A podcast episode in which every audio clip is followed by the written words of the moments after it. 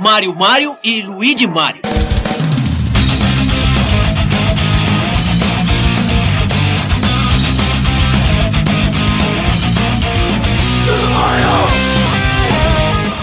Véias e véias, aqui quem fala é Caio Hansen e você está no TV de Tubo, o podcast de TV das antigas que faz parte da revista Jogo Velho. E aqui comigo no sofá apertadinho. Oi, eu sou a Sora. Oi, eu sou o Thiago Almeida, diretamente lá do Zona E. Diretamente de São José de Seridó, Ítalo Chanca. Isso aí, velhos, estamos sem o Age aqui na, com a gente, tem uma miss- outra missão secreta aí, mas a gente tá com um convidado mais do que especial aqui, o Thiago Almeida lá do Zona E, grande amigo meu da Podosfera, da produção de conteúdo nerd. Tudo bem, Thiago? Tudo bem, cara? Obrigado, cara, pelo convite aqui. É uma, é é uma honra estar aqui neste, neste nascimento, né? É. No comecinho, cara, tô muito feliz vocês terem me chamado. Iniciando o TV de Tubo aí. E você, inclusive, é o primeiro convidado da história do TV de Tubo e o primeiro convidado da história de produção de podcast do Jogo Velho. Que Deus nos ajude, né? Espero que isso seja. É, rapaz. A gente teve uma participação lá da Miriam Fischer lá, bem rapidinho ali no episódio de Rock Show, mas convidado mesmo gravando, seu primeiro, cara. Ó, o coração bateu forte, cara, quando eu ouvi a voz dela. Aliás. Vocês estão de parabéns, hein? Até, até agora que vocês apresentaram, cara, tá de excelente qualidade. Eu acho que todo mundo tá ligado aí, tanto no podcast do Jogo Velho mesmo, e tanto aqui na TV de tubo, pode ficar preparado que eu tenho certeza que o conteúdo vai ser, cara, top. Top over the top. Eu tô aqui só pra guiar essa galera, essa galera que manda bem, cara, impressionante. É Tô monstro. aqui só pra guiar ele. E a tendência agora é melhorar, né? Uma gravação sem Wade, o negócio agora começa a ficar bom. Ele, ó, tá vendo? 2018 é o ano de eleição e já tá rolando golpe aqui, ó. Vocês estão de Já bobeira. tá, já. Pois é. O, o Ítalo é doido pra puxar o tapete do Age. Ó, o impeachment aí, ó, impeachment. Thiago, aproveita, cara, e fala um pouquinho o que que você faz na internet, que que onde o pessoal pode te achar. Então, atualmente eu sou o o editor, patrão, administrador, segura as pontas lá do Zona E, que é um site que fala sobre entretenimento de cultura pop e cultura nerd, né, como a galera preferir. É o Mauri Júnior dos eventos nerd É também. o Amaury Júnior dos eventos. Fica solto lá na CSP, na BGS, entrevistando todo mundo. A diferença é que o Amaury, que o Amaury sempre toma uns negocinhos, né, durante o- as entrevistas Ah, dele. eu, eu, eu tenho uma desconfiança aí Né? que você anda com, com- também tomando uns Nada, lá na eu BGS. fico. que- olha, eu dou graças a Deus quando na sala de imprensa tem um cafezinho. e quem dirá, né? Qualquer outra coisa. Mas lá no Zona E, cara, a gente tem uma, uma proposta de falar tanto pra galera nerd zona mesmo, mas também pegar toda essa galera que tem aprendido a gostar de cultura nerd, né? É, que às vezes o cara nunca foi muito ligado e ele começou a ver filme de super-herói ou ver alguma animação, tá começando a curtir mais cinema, né? Ou se interessar mais por games além só daquele gameplay. Então a gente tenta pegar ambos os públicos. Atualmente a gente tá tentando bombar mais o canal lá do YouTube. Se o Caio depois puder deixar o link aí, a gente tem, tem colocado Sim, tá lá. no post. Tá É. Tudo no post, cara. Podcast, tudo da Zona E, a gente tá botando aqui no post. Maravilha, maravilha. Recomendo demais o conteúdo. É, a gente tem, tem tentado colocar lá alguma coisa falando sobre cinema, né? Games e eventos. Quadrinhos, detona, né, nos quadrinhos. Quadrinhos. E temos o nosso podcast, né? Que agora, no finalzinho do ano passado, aí, chegamos à centésima edição.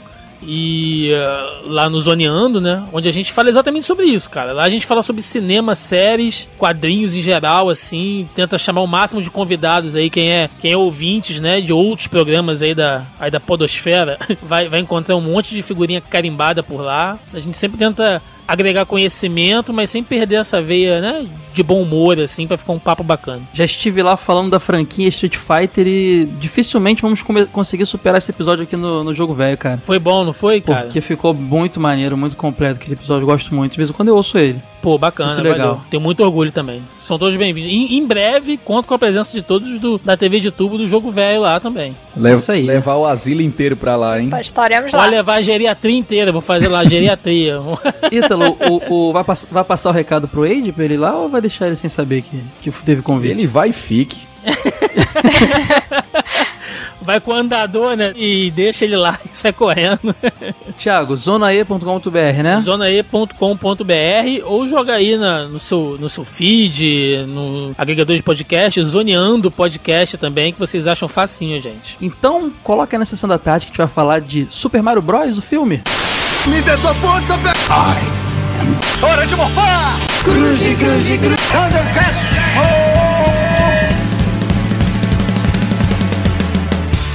TV de Tubo Podcast. Há muitos e muitos anos atrás, a Terra era dominada pelos dinossauros. Eles eram grandes, por isso ninguém se metia com eles. Na verdade, ninguém se metia com eles porque não havia gente ainda. Só os primeiros mamíferos pequenos. A vida era basicamente boa. Foi então que algo aconteceu. Um meteoro gigante atingiu a Terra. Adeus, dinossauros. E se os dinossauros não foram todos eliminados? E se o impacto daquele meteorito criasse uma dimensão paralela onde os dinossauros continuaram a evoluir, tornando-se seres inteligentes, impiedosos e agressivos, assim como nós? Mas e se achassem um caminho de volta? Super Mario Bros.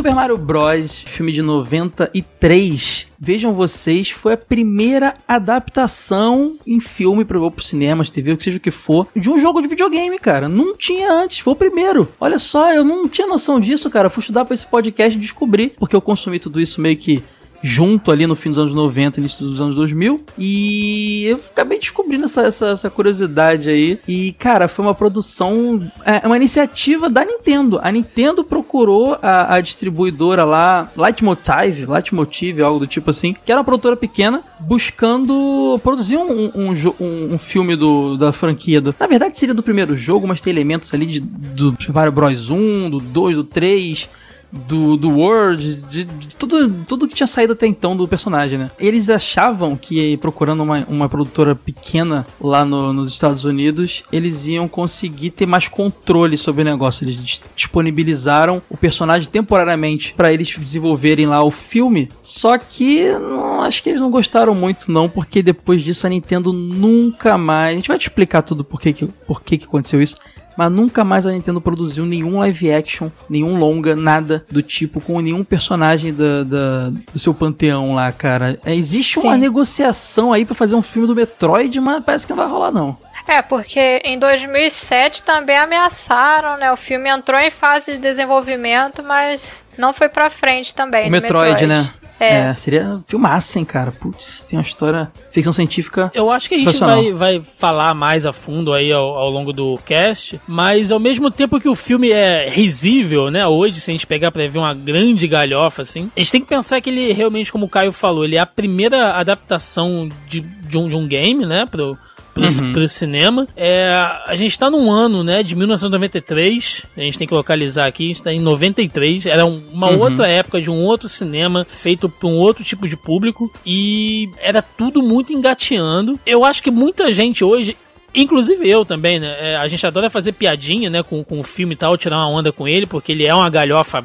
sem tamanho. Ah, eu mas, vou fazer muito hoje. É, mas, cara, dentro do, da, da, da, proposta que os caras tinham, inclusive muita coisa ali faz até sentido. Pelo que eles tinham na mão, assim, eu, eu, eu, tô, eu estou me tornando um defensor da palavra de Mario Bros. o filme aqui. Tô vendo, cara. Eu tô, tô tentando entender o que, que você usou antes de gravar esse podcast. Cara. Chá de cogumelo, óbvio. Olha você aí. usou, é, você usou a mesma coisa que eles quando filmar. Ó, ainda acho, sabe o que acontece? O filme não deu certo porque não deram uma, um, um, um negocinho de, de LSD pra galera quando for entrar na sala de cinema, cara. Senão ia ser um sucesso. Apesar das maluquices, eu confesso que eu me diverti bastante assistindo o filme. E esse conceito de não dar certo é relativo, viu? Ai, meu Deus do céu. O filme, olha, vamos lá, vamos lá. O filme custou 48 milhões de dólares e arrecadou apenas 20 milhões menos da metade, gente. Então, assim, não é relativo não, Ítalo, não deu certo. Tudo bem, a gente pode dizer é, é, galera da Nintendo já, já deixou bem claro isso, que eles têm um certo orgulho do, do filme porque mostrou que naquela época a franquia, o personagem era tão importante, foi tão importante, ganhou tanta importância que o próprio Shigeru Miyamoto falou isso, que ele ganhou um filme, ele quebrou uma barreira. Videogames eram coisas relativamente recentes no mundo e chegou até o cinema pelo Super Mario. Então assim, é algo de se orgulhar. Mas o filme não, não foi muito. Não, não, não sei, vamos lá, vamos começar a, a debater aqui sobre o filme. Pra galera entender um pouco como esse filme surgiu, né? De onde saiu a ideia de produzir esse filme, a gente tem que voltar ali para o início, o início dos anos 90, quando essa nossa geração que cresceu em locadoras de videogame tava vivendo a famosa, a famosa guerra dos consoles, né? Nintendo contra a Sega, Super Nintendo contra a Mega Drive. E ali no comecinho dos anos 90, é, eu não sei se vocês lembram, mas saiu aquele filme maravilhoso, O Gênio do Videogame. Vocês lembram dele, né? Sim, temos que falar dele aqui, hein? Parece que a Nintendo, depois do filme do Gênio do Videogame, ela come começou a considerar a possibilidade de produzir um filme baseado no seu personagem. Até porque naquela época, eh, Nintendo e, e, Sega viviam praticamente uma guerra fria, né? Cada um queria produzir coisas mais impressionantes do que a outra. E colocar um, o seu personagem principal no cinema era um passo que, que a Nintendo deixaria a Nintendo, a Sega comendo poeira, né? Esse filme do mestre do videogame não é aquele que tem um campeonato de Super Mario 3? É isso aí. Sim, o The Wizard. The Wizard, o nome original. Né? É. Nossa, esse filme é muito divertido, cara. Ele é de, nove... de 89. Mas vem cá, ele é um filme. Ele é uma iniciativa da Nintendo também? Ou só tá. Não, ele foi. Ele, ele, foi meio que patrocinado ali, né? Acho que a Nintendo injetou uma grana. É, alguma fabricante, é, pode crer. É, cara, ela deve. Pro, provavelmente ele estimulou ali. Ó, dá pra fazer filme de videogame. O, o, Super Mario, ele é o primeiro filme baseado num jogo. Mas filmes com a temática videogame não é o primeiro. Eu lembro de um outro filme também. Ouvinte, se vocês lembrar, eu não vou tentar procurar agora, mas se vocês lembrar, deixe nos comentários. Um filme onde o garoto jogava um fliperama de nave. Ele é chamado pelo, pelos alienígenas para pilotar na guerra. Eu posso te puxar uma, uma outra aqui que não é. que acaba sendo envolvendo esse universo de games, Caio, que é o próprio Tron, né? Tron é de 82. Sim, sim. Né? Então a gente tem ali com a, com a, temática game, a coisa da computação gráfica, né? Universo 3D, realidade virtual, ele já pega conceitos ali do universo de, de games ali e puxa pra esse lado. Ó, é o The Last Starfighter, o último guerreiro das estrelas de 84. Tem videogame na história, entendeu? Não é um filme de videogame. A videogame fez, fez parte Sim. do negócio. Feliz assim, um pouco satisfeita em ver os seus personagens do cinema, a Nintendo realmente começou a considerar a possibilidade de um filme feito pensado nas suas franquias. E que uma das, das intenções principais disso, nada mais, nada menos do que ter uma super propaganda, né? Dos seus jogos é, Comenta-se nos bastidores que ela não estava muito, muito preocupada com a qualidade do filme, não, mas o que ela queria era um, uma propaganda de 90 minutos né, no cinema, que seria um bom diferencial contra a SEGA na época. O filme, os, os primeiros anúncios dele vão lá para 91, naquela SES, né, a Consumer Electronics Show, de janeiro de 91, o filme já foi anunciado, que estaria em produção, que a Nintendo tinha interesse, e daí começou a produção. Que inclusive passou por inúmeros problemas de direção, de escolha de elenco, o negócio foi uma bagunça generalizada. Troca diretor, troca roteirista, foi um vai e vem infinito. O Danny DeVito foi cogitado pra, pra, pra ser o Mario, inclusive dirigir o filme. Acabou que a direção ficou lá com o casal o Rock Morton e a Annabelle Jenkel. O Tom Hanks também foi cotado para fazer o, o, Mario, veja você. O Schwarzenegger e o... É, o Tom Hanks, na verdade, ele queria ser o Mario, ele né? Ele quis. quis ah, ele quis fazer. Que sorte que não rolou. Sim, porque... o Tom Hanks Olha aí, se candidatou a ser o Mario. Imagina, um encanador gordinho, seu, seu Tom Hanks. O Arnold Schwarzenegger e o Michael Keaton foram cogitados para fazer o, o, Rei Koopa lá, o Rei Copa também. O Michael Keaton podia dar uma engordada e ser o Mario, né, cara? Baixinho. Pô, na, na, na, é verdade, ele, não, baixinho ele, é, um, foi, né? ele é o Batman de 1,60m e pouco, né, cara? E é isso que o Ítalo falou, né? O roteiro passou por várias mãos. O, teve um primeiro roteiro, inclusive o Danny DeVito e Schwarzenegger e Michael Keaton desistiram porque eles não queriam assinar sem ler o roteiro. E parece que nessa negociação o roteiro não estava muito bem definido ainda. E teve um primeiro roteiro que era uma coisa bem mais conto de fadas, né? Bem mais brincando com o universo mesmo do, do, do Reino Cogumelo e tudo mais. E não foi o que a gente viu no final, a gente viu uma coisa completamente diferente. Sim. Mas eu fico pensando como é que teria sido nessa época um filme mais fofinho, mais conto de fada, assim, do Mario. O que que acontece, assim, né? A Annabelle Jenkel e o Rock Morton, eles tinham um estúdio de animação, né, do Cumber Studios, que foi fundado em 76. Então os caras já vinham trabalhando nessa questão de animação com CGI, live action, uhum. misturando aquelas tecnologias. E aí vocês, por favor, façam um esforço de criatividade, que estamos falando de, né, 93, anos 80 aí. Então, assim, aquelas coisas, aqueles seriados de TV psicodélicos, aqueles efeitos lá do Chapolin com os aerolitos, né? Aquela coisa toda uhum. maravilhosa. Sim, sim. Os caras trabalhavam com aquilo ali e eles foram chamados para fazer alguma coisa mais lúdica com o Mario. Aí a gente tem aquelas informações desencontradas, né? Que realmente teria esse, esse roteiro que o Caio falou, que seria uma coisa mais, mais lúdica, mais fantasiosa. E tinha uma outra galera que tava querendo transportar o universo do Mario uma coisa mais realista. E Sim, acabou sendo. Com essa briga, é, né? Rolou essa briga do- da produção toda, Sim, né? e a- acabou sendo o que aconteceu. Você tem ali o universo do Mario. Mal ou bem, você realmente tem o universo do Mario ali. É, com Ah, vários não, elementos. não. Tem, cara. Você tem vários elementos ali do, do universo de Tem Mario. referências, né, cara? É tipo, parece um todo mundo em pânico, satirizando o videogame às vezes, sei lá. A gente vai chegar lá, mas continue. É, e, e os caras fizeram esse, esse esforço pra tentar deixar a coisa realista, né? Então ele- ele- eles usam de explicações tanto mágicas, né, como científicas pra justificar um monte de coisa, né? A questão ali, ali, dos, ali dos Goombas, até a questão do Mario e do Luigi darem aqueles super saltos, né? Eles Uhum. tiveram que en- encontrar uma, uma explicação pra aquilo ali.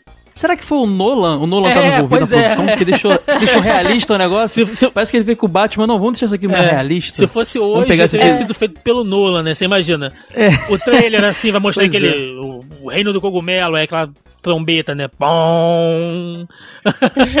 Mario Bros. Sabe uma coisa muito louca nesse filme? É que a, o- o- a trilha sonora dele é do Alan Silvestre, cara, que fez os Vingadores agora, os, Uhum. os filmes dos Vingadores, entre outros sucessos do cinema aí. Mas assim, não é uma trilha que ficou na minha cabeça, né? A não ser o início do filme que começa com a música do Super Mario ali, eu não lembro de mais nada que ficasse na minia cabeça. Teve música da Roxette, cara, no, É, no filme. Almost Unreal é a música de encerramento dos, dos créditos. I love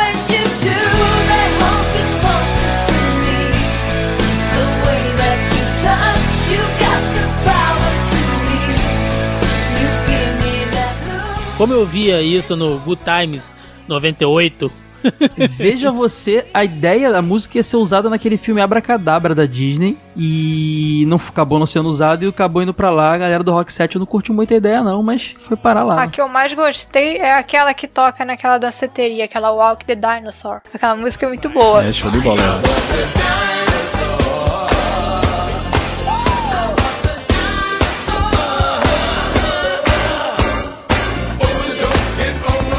Gente acabou falando um pouquinho aqui de dinossauro, eles pegam bem nessa temática, basicamente a temática é dinossauro. Acho que bebendo da fonte ali do Super Mario World, né? E, cara, uma semana depois do filme estrear, estreou Jurassic Park, cara, que detonou Ah.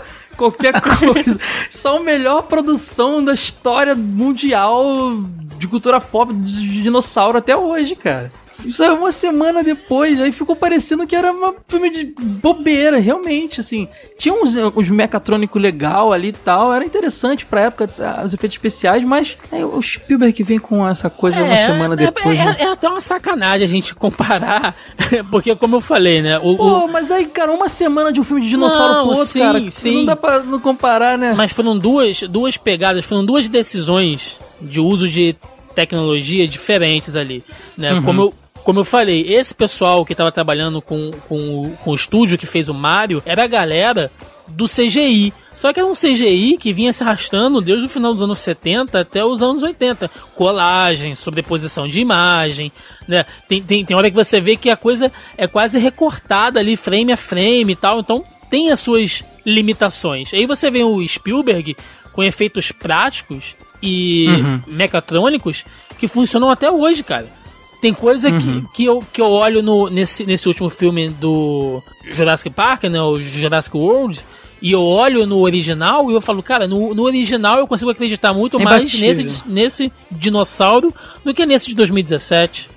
É, é o primeiro filme imbatível. Eu confesso que eu achei ah, os efeitos especiais desse filme até surpreendentemente bons. Eu Sim. não achava, não esperava que eles fossem tão bons assim. E não tem como comparar mesmo com o Jurassic Park, porque quem estava por trás dos efeitos especiais, Stan Winston, que é o cara, o melhor cara que já existiu quando se fala em efeito prático, ele é muito genial. Então, eu, Mestre.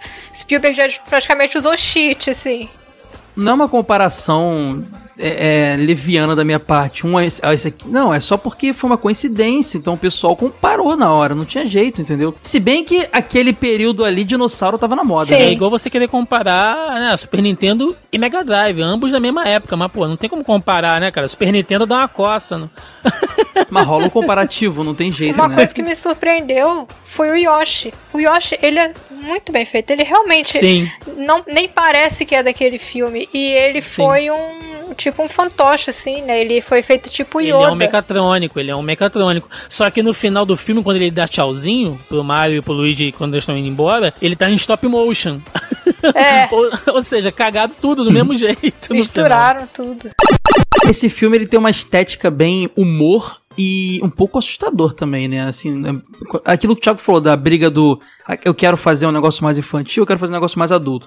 Ele tem uma pegada um pouco sombria, digamos, que me lembra muito os Caça-Fantasmas. Inclusive, Sim. em vários textos na internet as pessoas fazem essa, essa analogia e realmente tem meio essa pegada, né? Tem aquele humor, mas você não via Caça-Fantasma sempre rindo. Tinha aqueles momentos que nossa, que bicho feio, que que me-" entendeu? É meio nessa pegada também. Caça-Fantasma que é de 84 e que é, tava lá, já consagrado lá na, na cultura pop. Essa pegada mais madura, Caio, ela é intencional. Os roteiros mais fofinhos e, e infantis, eles foram recusados, porque a ideia da Nintendo era ter um filme que pegasse um público mais maduro pra inclusive bater de frente com a SEGA, né, que atraiu os jogadores mais velhos da época com o Mega Drive. Entendi. É, o filme, pra você ver, foi, foi nomeado pra dois Saturn Awards lá, melhor maquiagem, melhor figurino, mas não levou. E é considerado um filme cult. Agora, olha uma curiosidade, galera. No Brasil, ele foi exibido pela primeira vez em 95, sempre na Globo, né? Em 95, é, na tela quente. Em 96 ele foi pra temperatura máxima, e vai caindo, né? 98 ele passou na temperatura máxima de novo.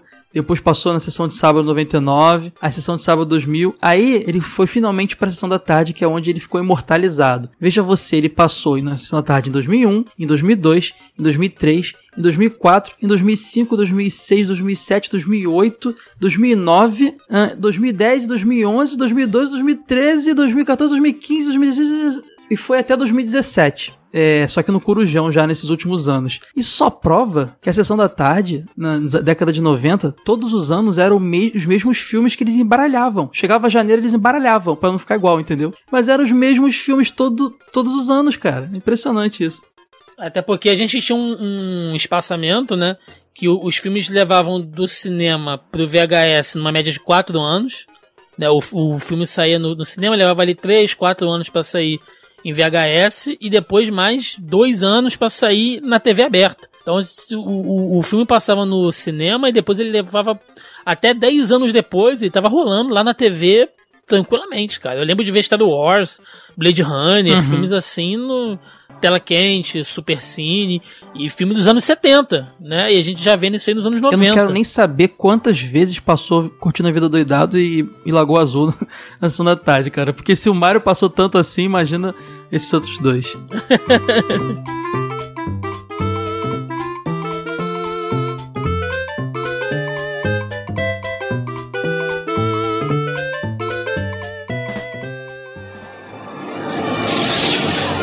nós estamos? Isso é loucura. Fomos pra baixo do rio, mas isso não pode ser Manhattan. Que lugar é este? Não sei, não vou a Manhattan há duas semanas. Ela se desintegrou nessas duas semanas. Olha ela lá! Daisy! Luigi! Daisy! Luigi! Já estamos indo! É melhor não machucá-la! Alguém, por favor, faça alguma coisa! Dois caras sequestrados. Já estamos indo. Daisy! Daisy! O que, que há? Você é tiro ou é o quê? Tira filho. circulando, vamos!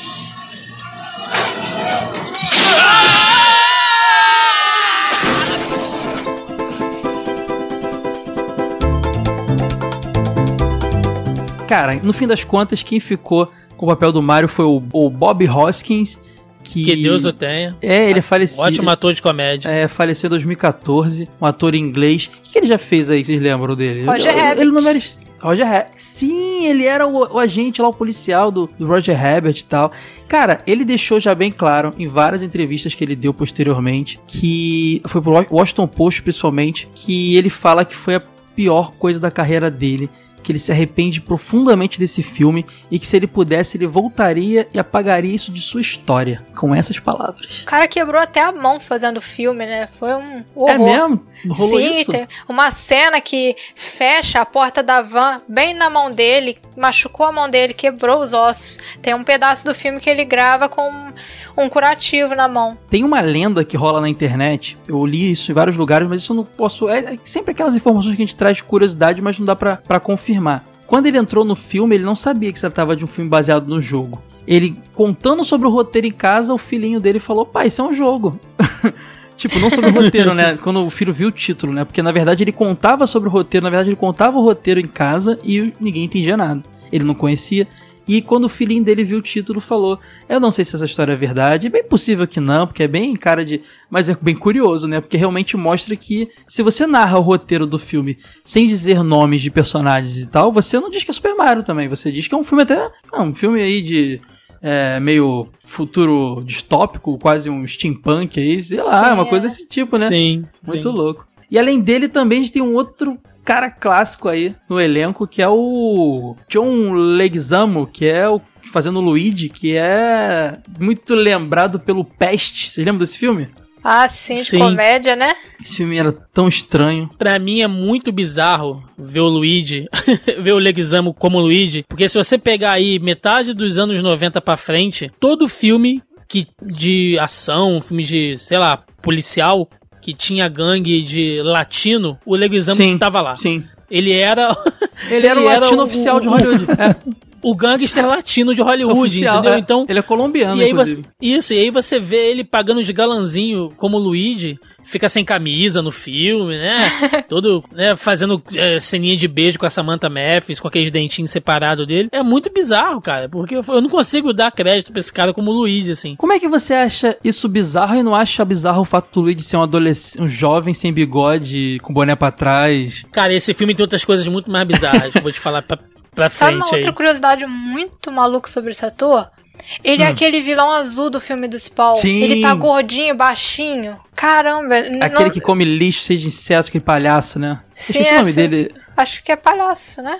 Não, não, ele tem um nome bizarro, Não? devorador, destruidor, sei lá. ah, até eu realmente não lembro o nome dele. Mas caramba, o cara. Eu realmente, se eu não soubesse que era ele e me falasse, eu vou achar que a pessoa tá mentindo. Eu gosto muito dele na, naquela adaptação do Romeu e Julieta, Uhum. Com o Leonardo DiCaprio. É, ele faz o irmão de, de- da Julieta, não é isso? Ele faz o primo da Julieta. Primo, é. É, muito bacana aquele filme. Tem uma pegada meio musical, meio, meio inverso, né? Então é, é bacana. Ele é um bom ator, cara. Esse filme do Spawn, então, é um grande exemplo de que ele é um bom ator, ele fazendo aquela maquiagem toda lá. Eu lembro mais do Peste mesmo, cara, que era um filme.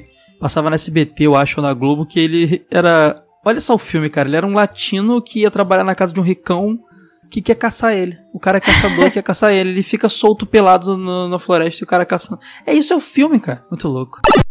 E a gente também tem ali outros personagens no filme. É o Dennis Hopper, que fazendo o vilão lá, o, o Rei Culpa, ou Rei Copa, né?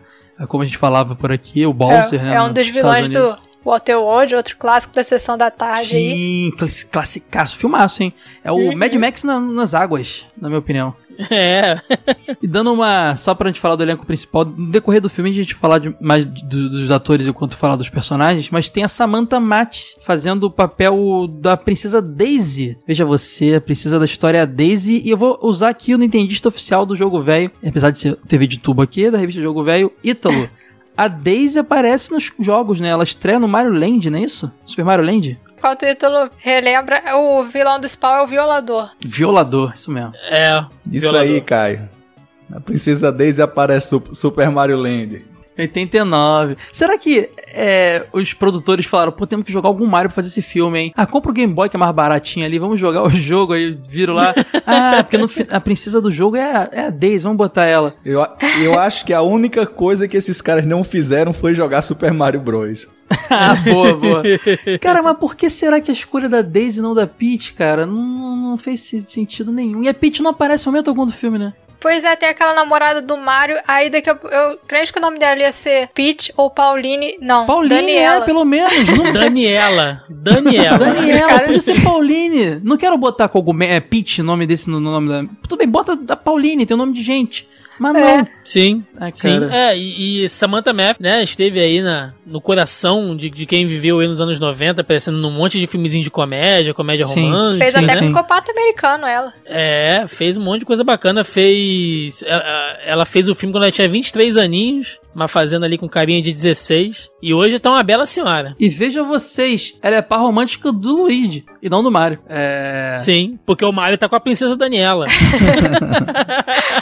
Que era tudo mesmo princesa, né? Era uma pessoa normal, não tinha na- nada de, de realismo. Mas a princesa Daisy, vocês que são mais nintendistas aí, vocês sabem dizer na história se ela é par romântico do Luigi mesmo? Da onde saiu essa personagem? Ah, tem um troféu num jogo, agora não vou lembrar em qual, que tem a Daisy e o Luigi assim com o coração. Acho que eles devem ter algum romance. Eu acho que. É, é, não, ela é par romântico do Luigi, sim. Agora, É, botaram a princesa que ninguém se importa com o coadjuvante do Mario, né? Com o Mario Verde. Desde ela na Wikipedia diz que é, já foi confirmado várias vezes pela Nintendo que Luigi gosta da Daisy, juntamente de Tatanga e Waluigi, mas a Daisy não namora ninguém. Olha aí. Então realmente tem o interesse aí do Luigi pela Daisy, mas como toda personagem de, de, do Super Mario, elas só querem amizade, os caras ficam só na vontade.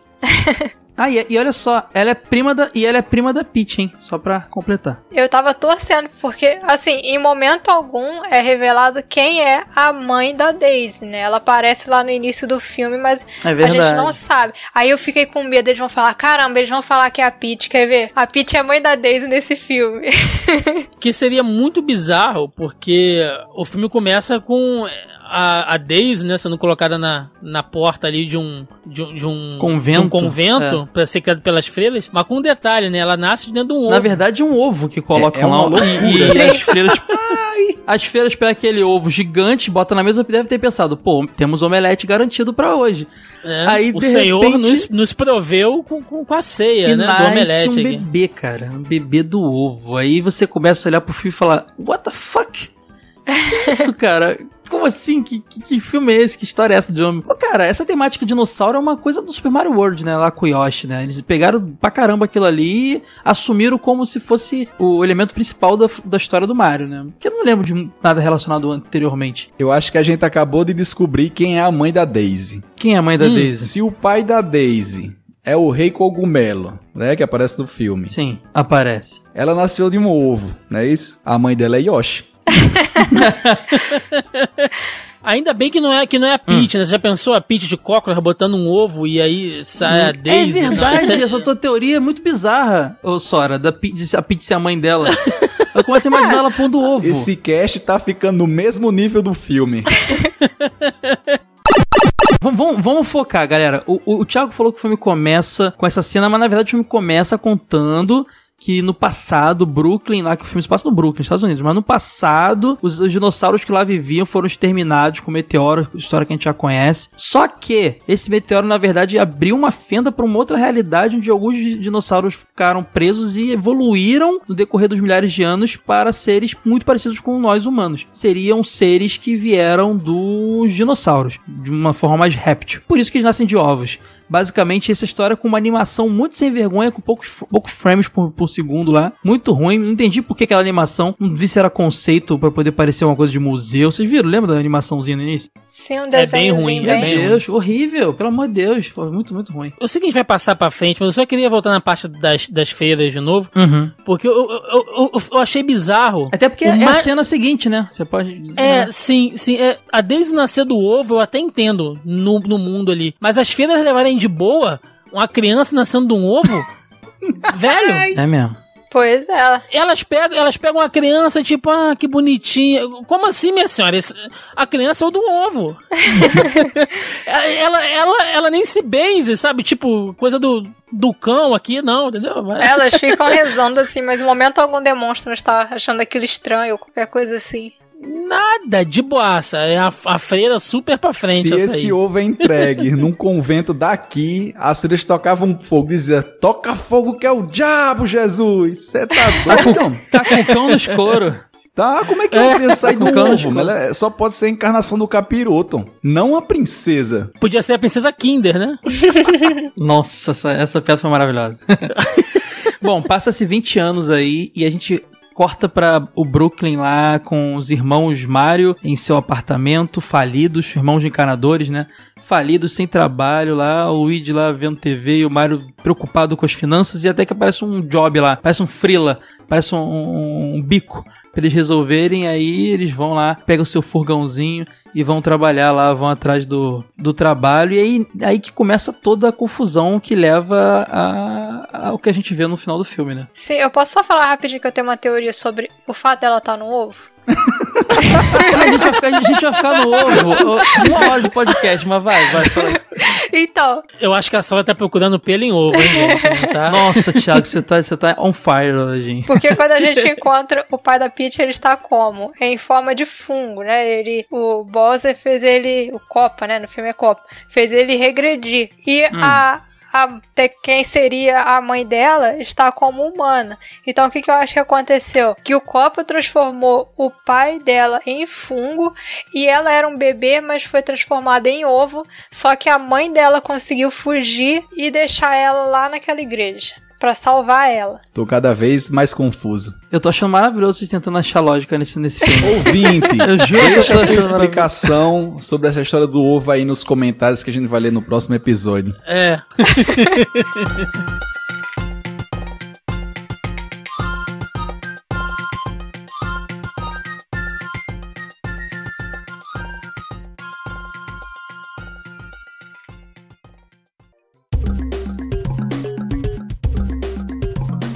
Aí chega lá, já tá o Fratelli, né? Os concorrentes dele. Isso. Ó, eu vi uma teoria na internet que esse fratello é uma referência ao Wario. Seria maneiro, hein? É Se ele fosse o Wario. Mas seria legal. É outro italiano concorrente dele lá. Esse Fratelli não é encanador, mas ele tem a empresa de construtora que faz até esse tipo de serviço, né? Mais ou menos isso. Bem É sucedido. de e tal. Capelli, gente, não é Fratelli, não. Scapelli, Scapelli. Fratelli, ela, acho que ela nos Goonies, né? Fratelli é, É, um tipo... é que tem alguma coisa que chama essa Fratelli mesmo. É, é, Scapelli, verdade. Scapelli. Ele chega lá, os Scapelli estão tirando todos os, os jobs dele, né? Chegando sempre na frente. Que os alunos estão fazendo aquela escavação lá, né? Procurando ossos de dinossauros. É aí que a gente conhece a Daisy. A Daisy é adulta, né? 20, 20 aninhos lá, ela é arqueóloga, né? Ela é estudante, né? Ela é estudante. Eles estão ali patrocinados pela universidade. Que as freiras, sem ficar com medo dela ter nascido de um ovo, criam ela. e ela já está uma, uma mulher formada, já fazendo faculdade, independente. Aí tá lá trabalhando na escavação. Aí chega o Scapelli e fala: Vocês não podem ficar aqui porque eu quero trabalhar. Aí ele ameaça ela, né? E tudo. Fala: Ó, as meninas estão sumindo aí. Você fica esperto. É tenso. Ela vai procurar a polícia, né? Vai, não, vai procurar a polícia, não. Vai ligar pra universidade pra pedir segurança, porque isso foi uma ameaça. Definitivamente foi uma ameaça. E é aí que ela conhece.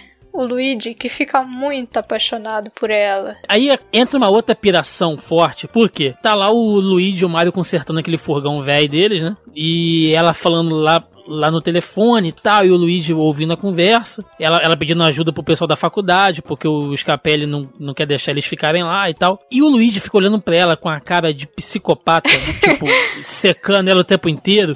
E, o, e o Mario, que já é um coroa, né? Fica atrás dele assim, vai lá, vai lá nela, cara, vai lá nela. Chama pra que e jantar, chama pra jantar, vai lá. Chama, chama ela pra jantar, vai lá. Aí ele para perto dela, oi, tudo bem? É, Você tá precisando de ajuda? Entra aqui no nosso carro. E o, o Mario atrás dele, é, é, chama ela, chama ela, Muito chama bizarro, ela. né? E ele, não, entra aqui no nosso carro que a gente vai te levar pra dar uma volta e tal. Aí ela pega e olha pro lado e tem um cara dentro de um carro lendo um jornal. E aí foca assim no jornal, né? Meninas desaparecidas no Brooklyn sendo sequestradas. Ela vira pra ele e fala assim, ótima ideia. Aceita a carona, vambora. Esses caras não Que parecem sequestradores. Vou pegar Taca-lhe uma carona pau. com Como eles. assim? Como assim? Ótima ideia, minha filha. E aí que ela leva eles pra lá, né? Pra, pra confusão. Sim, Cara, se sim. ele não tivesse conhecido elas, ele, sozinho, ele só ia voltar pra casa e ficar mais duro do que nunca, né? Ela que acaba colocando eles na, na toda a aventura. E vocês reclamando que o filme não é Mario na sua essência. Se você tirar os dinossauros, mundo paralelo, uma menina que nasce de um ovo, a essência tá lá, né? Salve a princesa, meninas sendo sequestradas. Sim. É, é Mario na sua mais pura essência. Tirando que Ma- o Mario em si é um cara galanteador, isso aí me surpreendeu. Mas É, ninguém resiste ao charme do do Mario, Mario. é. Na verdade é Mario, é Robin Hood, é um monte de coisa, né? Se você para pensar. Mas, mas é, é- eu entendi, entendi seu argumento. Eu não entendo que você quer sempre defender o Mario de algum jeito. São as duas coisas que mais me surpreenderam nesse filme. É saber que Mario é um galanteador e os verdadeiros nomes de Mario e Luigi, né? Que é Mario Mario e Luigi Mario. Ei, peraí, peraí, seu polícia, não empurra não! Tá pensando o quê? Eu tenho os meus direitos! Pera, pera, olha aqui, ó. É isso mesmo, já falei pra não empurrar! Eu quero falar com a autoridade competente! Eu quero saber do meu advogado! Peraí, eu, eu preciso... Você não tem esse direito! Mário. Sobrenome. Mário. Muito bem, como se chama? É, Luigi! Luigi Luigi? Eu te quebro Não, cara. Luigi Mario! Tudo bem. Quantos Marios tem aqui? Bom, tem três: Mario Mario e Luigi Mario. Que coisa maravilhosa. Essa cena é antológica, né? Rolou até o pronunciamento depois da Nintendo mais tarde pra, pra tentar desmentir isso, né? É, fi- ficou cravado aí na cultura pop que o nome deles era esse. Porque a explicação, talvez. Porque o nome do. É, é Super Irmãos Mario, Super Mario Bros. E aí, por quê? Aí eles tentaram explicar por quê. Porque são. Tipo, seria tipo. Tipo. Super Irmão Shanka. Seria o Ítalo e o irmão dele. Então, como seria Super Mario Bros? Seria porque o sobrenome é Mario. A explicação que eles tentaram arrumar, mas não tem que ter explicação, né? Eu acho que é Uma só loucura só isso aí. deixar no lúdico mesmo, né? E eles confundem mais ainda porque nos jogos diz que Mario e Luigi são irmãos gêmeos, né? E no filme tem o Mario mais velho que cria Luigi. O Mario é o irmão e pai É. ao mesmo tempo do Luigi. E é adotivo É ainda, não é? Tem um adotivo. momento que ele fala que o Mario encontrou ele. Será que Luigi foi encontrado dentro de um ovo? É pra explicar um italiano tendo irmão é, é, colombiano como. Tendo colombiano como irmão, só assim, né? Já que escolheram atores diferentes. Acho que eles pensaram. Eu acho besteira, não precisava ter botado nada, mas já temos que justificar que eles não são realmente irmãos. Bota aí que eles são adotivos. Cara, mas esse é só um, um dos problemas do filme, né?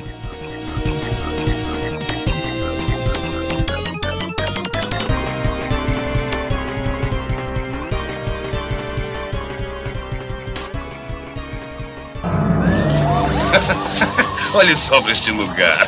Patético. E pior a cada dia. É repugnante. Enquanto os humanos têm um mundo cheio de recursos. Prontos para serem tomados. Imagine. Um suprimento inesgotável de alimento, ar puro, água. E o que temos que aguentar aqui? Esse. Fosso, germes por toda parte, fungos.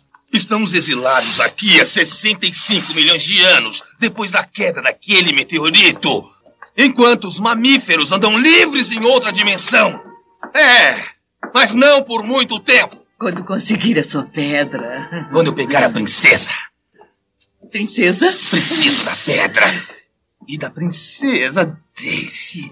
Então poderei finalmente fundir o nosso mundo ao deles e me livrar dos mamíferos.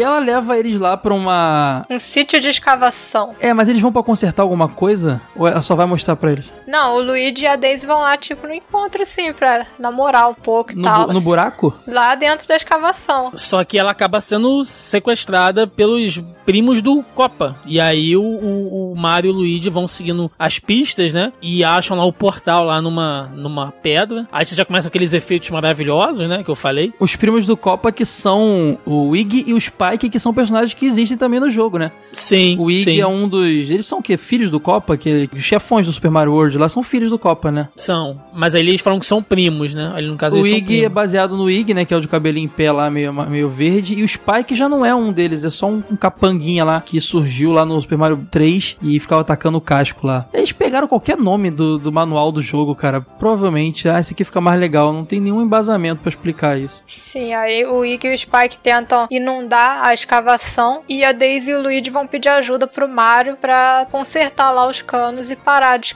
de inundar tudo porque tá estragando todo o trabalho da Daisy. Ela fica muito triste. E é aí que eles vão lá e enquanto o Mario e o Luigi estão tentando consertar, eles sequestram ela. Mas esse Luigi é um encanador chibata, viu? Porque ele tá lá com a menina, podendo mostrar agora, olha, eu vou mostrar os meus dotes de encanador aqui pra, pra impressionar. Aí o cara, o que é que ele faz? Pera aí que eu vou chamar Mario. Mario. Mas ele se mostra sempre meio rebelde, meio sem saco pra trabalhar. Ele sempre fala que ele é o, que ele é o, o aprendiz. aprendiz. É. Então, uma coisa curiosa dessa, dessa cena é que ele chama o Mario, né? E aí o Mario vai lá todo, todo pimpão, entra na água e tal. Não, a gente vai resolver isso aqui. Ele começa, né? Chave de boca, chave não sei o quê. E o Luigi vai entregando pra ele e ele começa a parafusar o cano.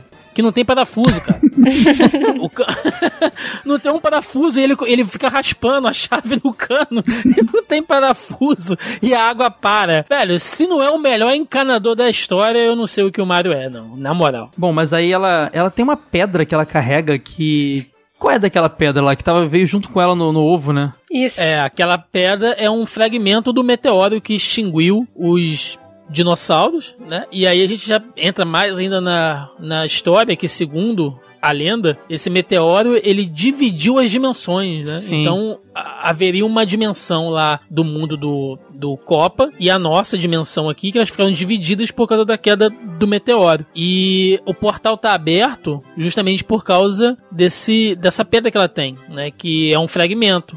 Porque enquanto o meteoro não estiver completo, se estiver faltando qualquer pedacinho dele, o portal entre os mundos fica, fica disponível ali. E o Copa ele quer juntar os dois mundos, né? Que Sim, ele, porque ele é quer mandar em ditador, é, ditador lá no, no outro mundo, que é o, o Dino Brooklyn, uma coisa desse tipo, Dino Brooklyn. É. É. Ele não manda nem direito em um mundo, quer mandar no outro. ditador lá, ele quer juntar. E a pedra é fundamental pra isso, só que acaba que ela é levada lá pro, pra esse outro mundo e, e a pedra fica com os irmãos Mario, que acabam indo também. E esse mundo, cara, é um mundo meio pós-apocalíptico, futuro distópico, cheio de. É é que, na verdade, é o reino cogumelo, né, que eles vão. Sim. Só que ele é mostrado, além de ser dark, noturno, cheio de mofo e fungos pelos, pelos cantos e tal. E, cara, é muito louco isso, cara. É, muito, é, muito, é o Nolan mesmo. Acho que o Nolan tava na produção ali, querendo deixar o negócio mais dark e realista possível. Não é, não é possível. Tem uma hora que o, que o Copa tá com uma. tá com a maquete do, do mundo, né? E aí ele mostra, ah, isso aqui é o que eu, é o que eu comando e tal, isso aqui é o meu, é o meu mundo. O mundo dele é a cidade, ou melhor, é só ali o, ali o Brooklyn, né? E em volta, o restante do mundo todo é um deserto. Só tem o Brooklyn no mundo. Ele tem, ele tem tipo um globo, né? Que ele gira assim, o globo tá todo deserto e só o prédio dele, assim, fincado no meio. Ele fala: o meu, o meu mundo é esse aqui. Ou seja, é bem regional. Os caras regionalizaram bastante ali, questão ali do, ali do Brooklyn e tal. Eu não sei se na época é, isso tinha algum significado assim, mas praticamente o mundo todo do Copa é um bairro dos Estados Unidos. é isso. Fica mais fácil, né, no roteiro, né, se reduz dessa forma, né? Facilita pra, É. pra eles. Bom, mas eles, che eles chegam lá, eles são assaltados por uma velhinha. Eu acho que essa cena era pra mostrar o quão perigoso esse mundo é, o quão dark esse mundo é, onde você não pode confiar numa senhora. Eles foram pedir informação lá pra senhora, ela vai, assalta e pega a pedra dele. Eu quero que você me perdoe antes mesmo de eu, de eu falar isso aqui. Mas quando eu fui, Está perdoado. quando eu fui reassistir essa obra-prima cinematográfica da história mundial, quando chegou nessa, quando eles foram para o mundo paralelo aí, o sei lá o que foi isso, Dino Brooklyn. o mundo invertido. Eu pensei, é, sério mesmo, eu pensei que eles estavam chegando no Rio de Janeiro, porque as velhinhas Mas não tem praia, não tem Sim, sol. mas é Só falta. tiroteio, carro de polícia subindo e descendo. e- É isso aí mesmo, é, comple- é completamente verídico. eu Não, não, afirmo é, a. Rio de Janeiro à noite é isso aí mesmo, é bem parecido. Não, e é bom que a velhinha chega pra eles, né? Que eles acabam de ser assaltados, que tem uma mulher que rouba aquela pedra deles, né? E aí a velhinha chega pra eles e fala: Meu Deus, vocês estão bem? Ah, a gente tá bem. Vocês estão armados? Não, não, a gente não tá armado, não. Ah, então passa pra pegar o que vocês tiverem aí, porque eu tô armada. é muito bom, cara, é muito Só bom. que eles, a, a pedra é salva por uma personagem um pouco interessante, né? Que aparece lá. Que é a Big Berta. Que é baseada Big em Berta. quem, meu Deus do céu? Cara, Aquele não- peixão vermelho. o peixe vermelho do Super Mario. É do Super Mario Bros 2, não é? O peixão é do 3. No 3 tem É ela do, também. 3, é do 3, é do 3. Cara, eles só pegaram os nomes, cara. Assim, botaram uma, uma mulher gorda de vestido vermelho pra fazer uma alu- alusão ao peixe redondo vermelho. Aí eu penso, se todo mundo naquele mundo evoluiu de dinossauros e répteis, ela evoluiu do peixe? Será que a, a- a piada era essa? Porque, cara... Só botaram o nome nela, né, cara? Acho que o orçamento não bancava muitos efeitos especiais, então quem pudesse ser o humanoide seria, né? Cabelinho moicano e tal. E ela usa umas botas de propulsão lá que fazem ela dar super pulos pra fugir deles. E Sim. isso é uma, uma sacada maneira pra explicar os pulos do Mario, né? Isso aí. Porque o personagem pula pra caramba. Apesar de ter uma cena desse filme, vou passar um pouco à frente, tem uma cena desse filme que ele precisa pular num precipício lá. E ele fala que tem medo de pular. E o cara já se chamou Jumpman nos videogames. Eu não aceito isso. O cara que se chamou Jumpman fala que tem medo de pular. Na altura. Isso Tá certa a indignação. Eu, Aí eu não aceito esse negócio. o cara tem medo de pular, é gordinho, mas aí ele é o Mario. Ele é super atlético. Tem uma cena lá que eles estão pendurados assim num, numa coisa assim. Sobrevoando os inimigos e o cara tá lá de boa, segurando os 115 quilos dele lá com uma mão só, sobrevoando. ele é atlético, é igual o Mario. Ele pode não gostar de pular, mas ele é atlético. Ah, a gente tira pelas cenas de luta maravilhosas, né? A hora que eles estão lutando lá com os Goombas e tudo mais. É- é- são coreografias que né, fazem a Netflix ficar vermelha.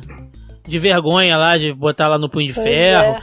Por que, Né? que eu não chamei esses caras pra fazer o, o Demolidor, Sérgio Demolidor?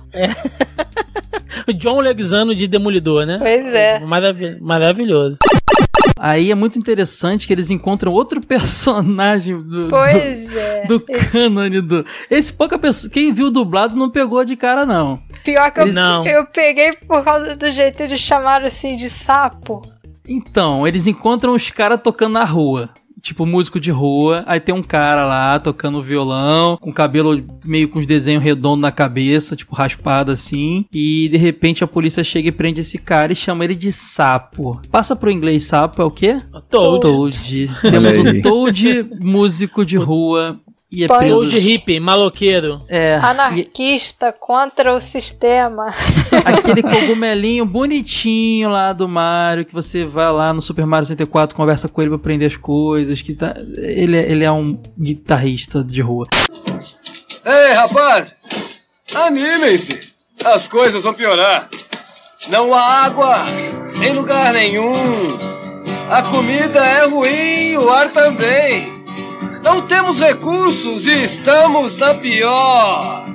Tudo por causa do malvado rei Koopa. Koopa! Você conhece a lei, sapo? Ei, espera aí, não pode prender um cara só porque ele tá cantando. Podemos sim se a canção for anticulpa. Se tem uma certeza nesse mundo, Hum. é que o Toad é de humanas, né, cara? Sim. Só pode ser, porque tá ali, né, vendendo miçanga e tal, tocando um violãozinho, Pois né? é, e, Deve e aí... usar um cogumelozinho ali de vez em quando. Acabou-se os tempos de Mario, a princesa está em outro castelo. Agora ele é punk. Pois é. Nada. Mário, enrola aqui pra mim. Agora é.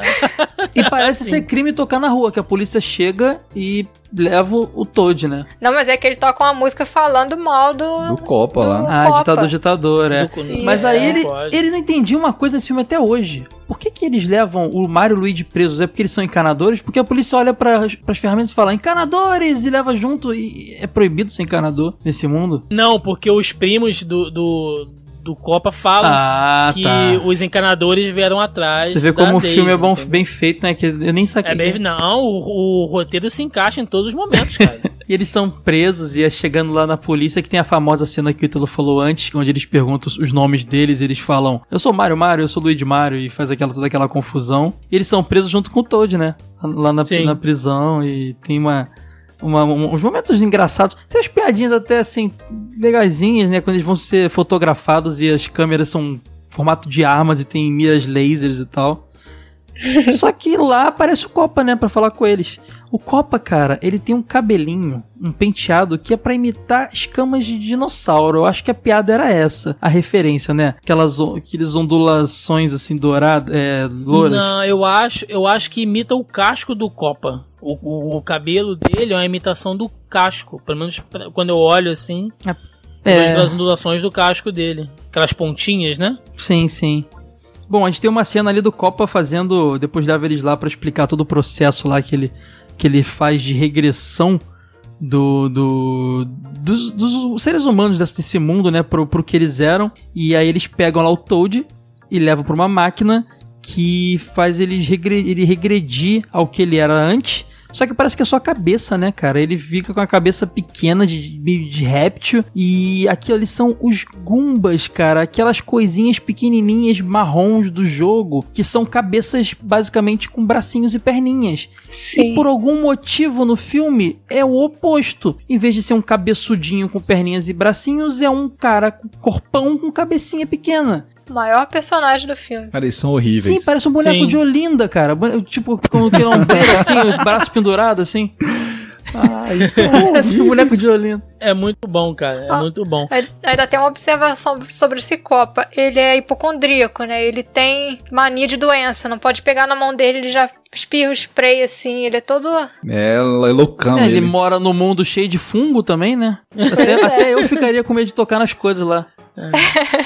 Detalhe que essa, essa máquina do Copa, né, que ele, ela tem duas funções, né? A alavanca tem duas funções, né? Ela tem pra regredir e tem pra evoluir. Uhum. É, tem uma hora que ele usa lá nesses primos dele que são dois idiotas, eles ficam inteligentes, né? Ficam recitando é, verso e tal, porque eles ficam inteligentes depois. É, do- Então ela tanto regride o cérebro, como ela, ele, ela aumenta o cérebro das pessoas mais inteligentes, assim. Sim. Seria uma máquina muito útil no nosso mundo, assim, cara. Eu consigo pensar numa galera do Facebook pra Tá, usar. molesta. Isso aí. Cara, é, realmente, eles usando o IG no Spike lá. Uma curiosidade rápida que esse IG, como todos os irmãos dele ali dos Culpa, ele é baseado, são baseados em músicos, né? E ele é por causa do Iggy Pop.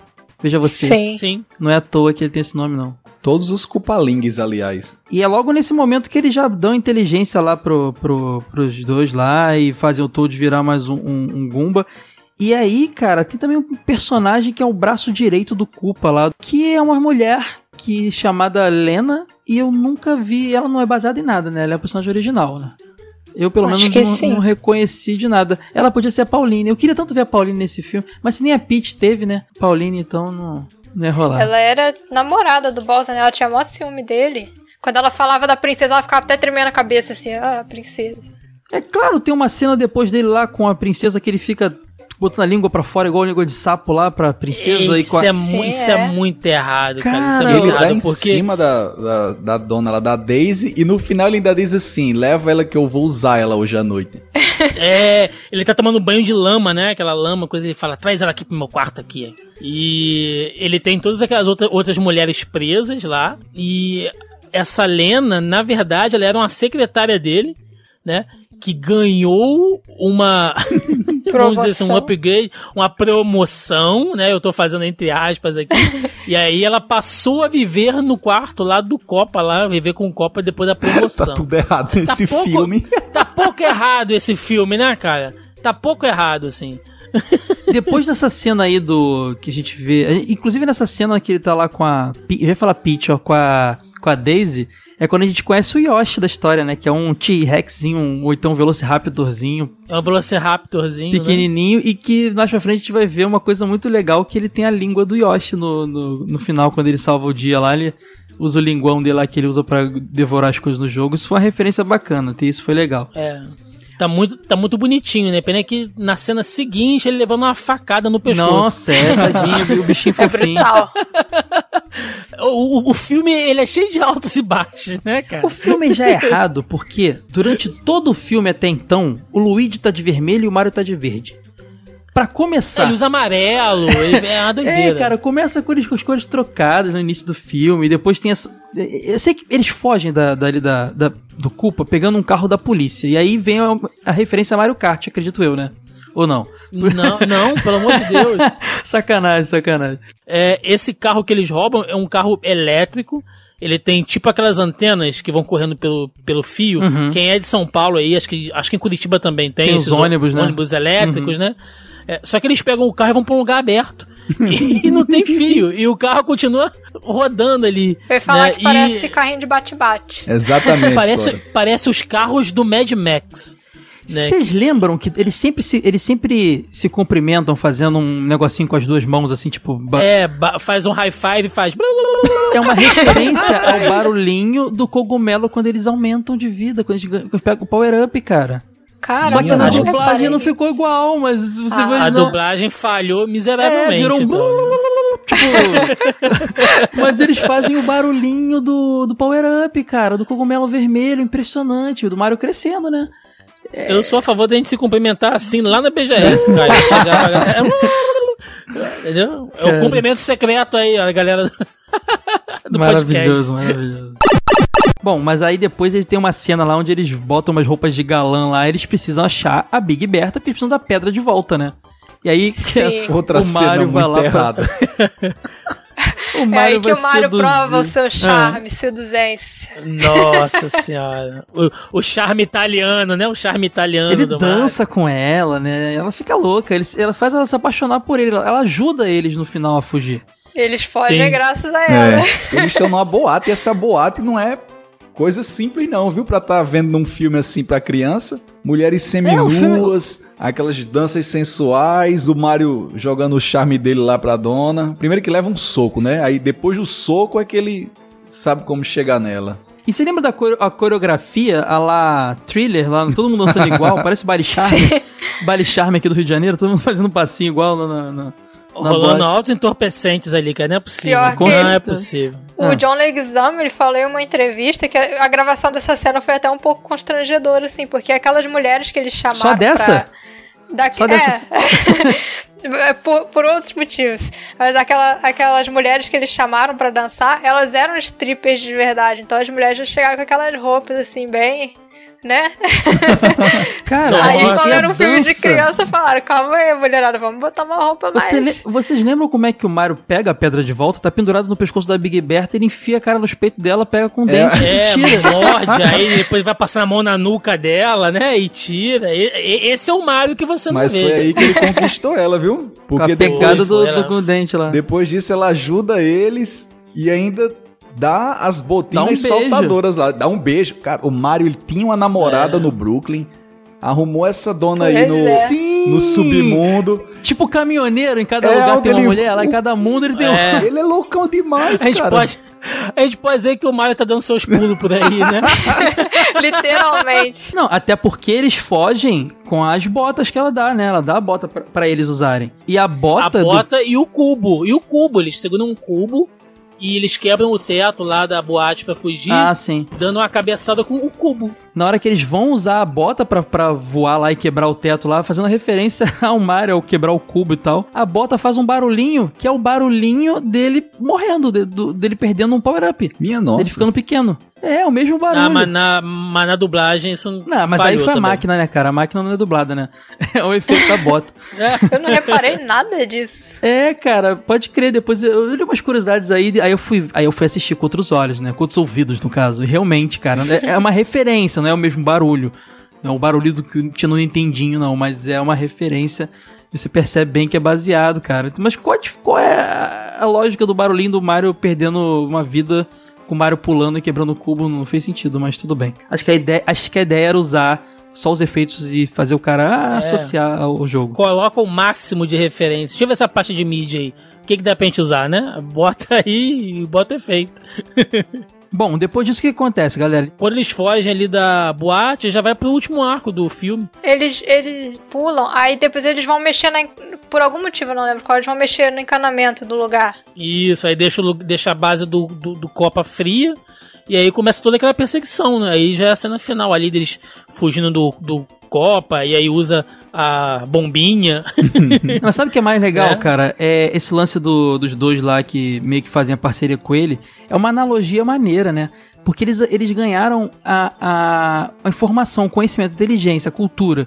E eles começaram a observar que o Copa é um ditador. E eles se revoltam contra isso. Se revoltam contra ele. Isso é uma analogia muito interessante pra um, pra um filme desse, cara. Esse filme é Eu complexo. tô falando, eu tô É, falando, cara. Tipo assim, eles eram o tempo inteiro ali usados por um ditador. A partir do momento que eles alcançam, que eles conquistam a- o conhecimento, a informação, eles se rebelam contra o ditador. O mundo ainda não estava pronto pra esse filme na época. É muito profundo. Pois é, por isso que eu acho que a teoria dos ovos é válida. Voltamos aos ovos, né? Tava demorando.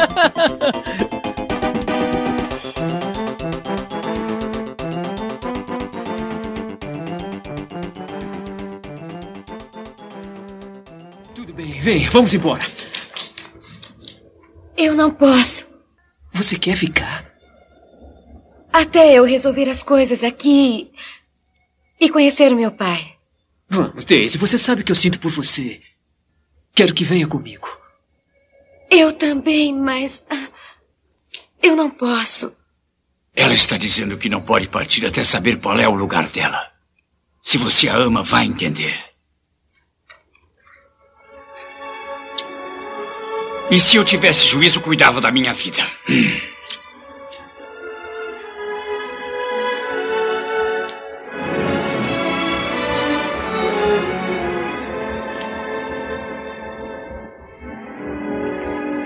Luigi, precisamos ir.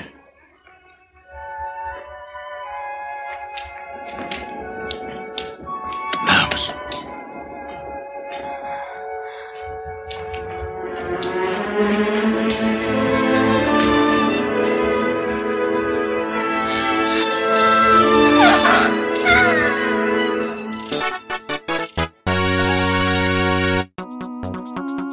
Uma coisa que eu não entendi até agora é por que, que, a, que a Daisy é importante pro, pro Copa na história. Porque ela é a única que aguenta fazer a fusão lá do meteoro. Entendi. É, porque a Lena tenta fazer a, a fusão e ela vê ossinhos, né? Sim, ela fica lá calcificada na parede lá. É, ela não aguenta. Apenas quem tem o sangue real consegue aguentar a carga lá do meteoro e, e não deixar que as dimensões. É, e, e fazer com que as dimensões se fundam, cara. Tudo tem explicação, Caio. Tudo tem Nada é por acaso nesse filme. Mas antes disso, a gente tem lá os irmãos Mario já com seus, seus uniformes, em teoria, de, de super-heróis. De, de super-heróis não, de uniformes do personagem. Eles estão com os macacões lá de, de mecânico.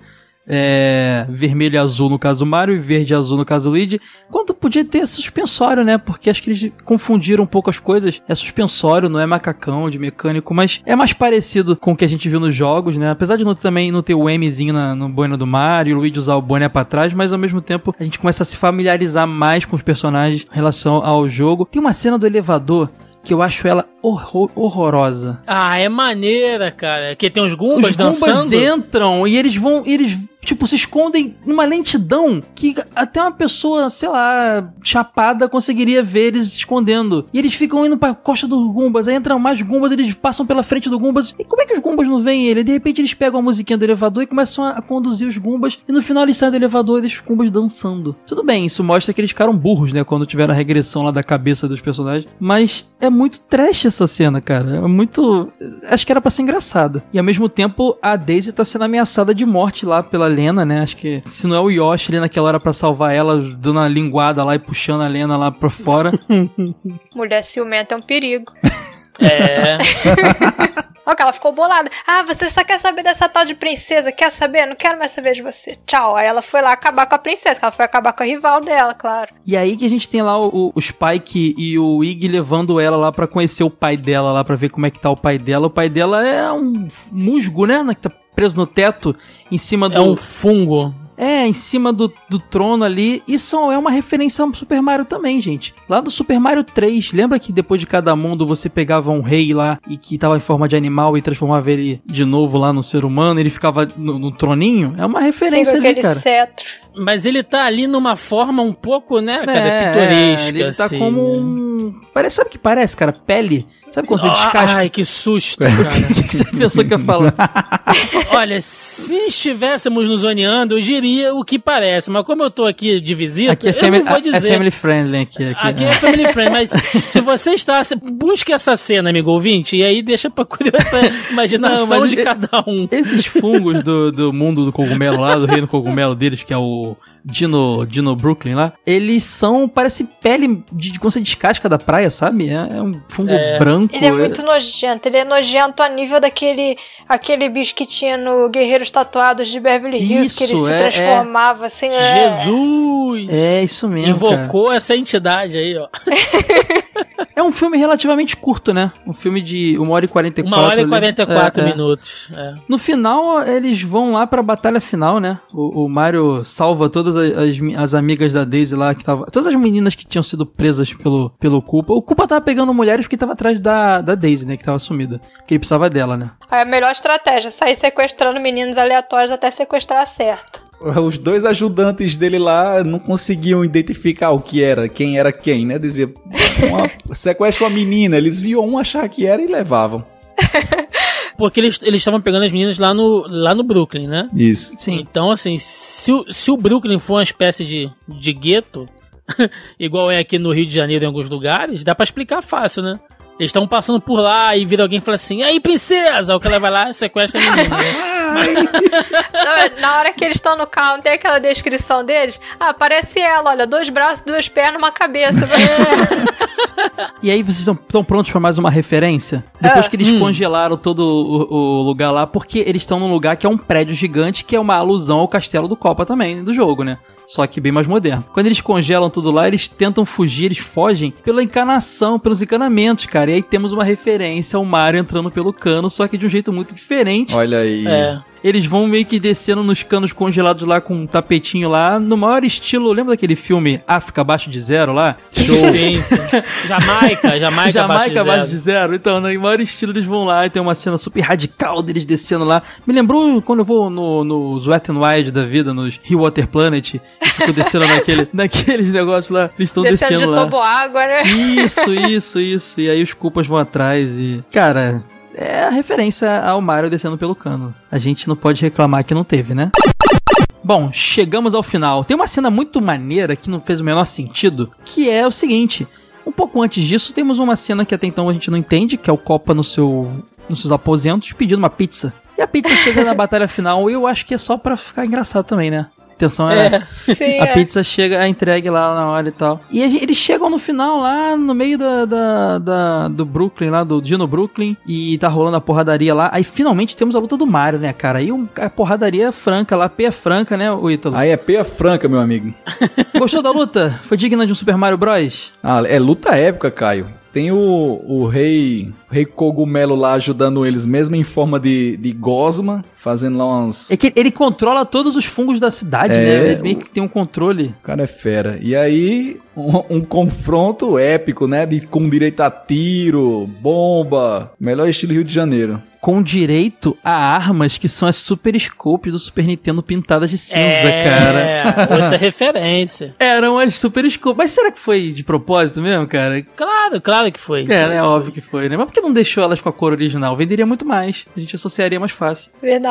E elas são meio que armas de fogo, né? Eu até achei que fosse uma referência à florzinha de fogo também ali. Pode ser, pode ser. Uma mistura das duas coisas. Como seria a, a- a florzinha de fogo no mundo, de- no mundo realista de Nolan? Seriam bazucas, né?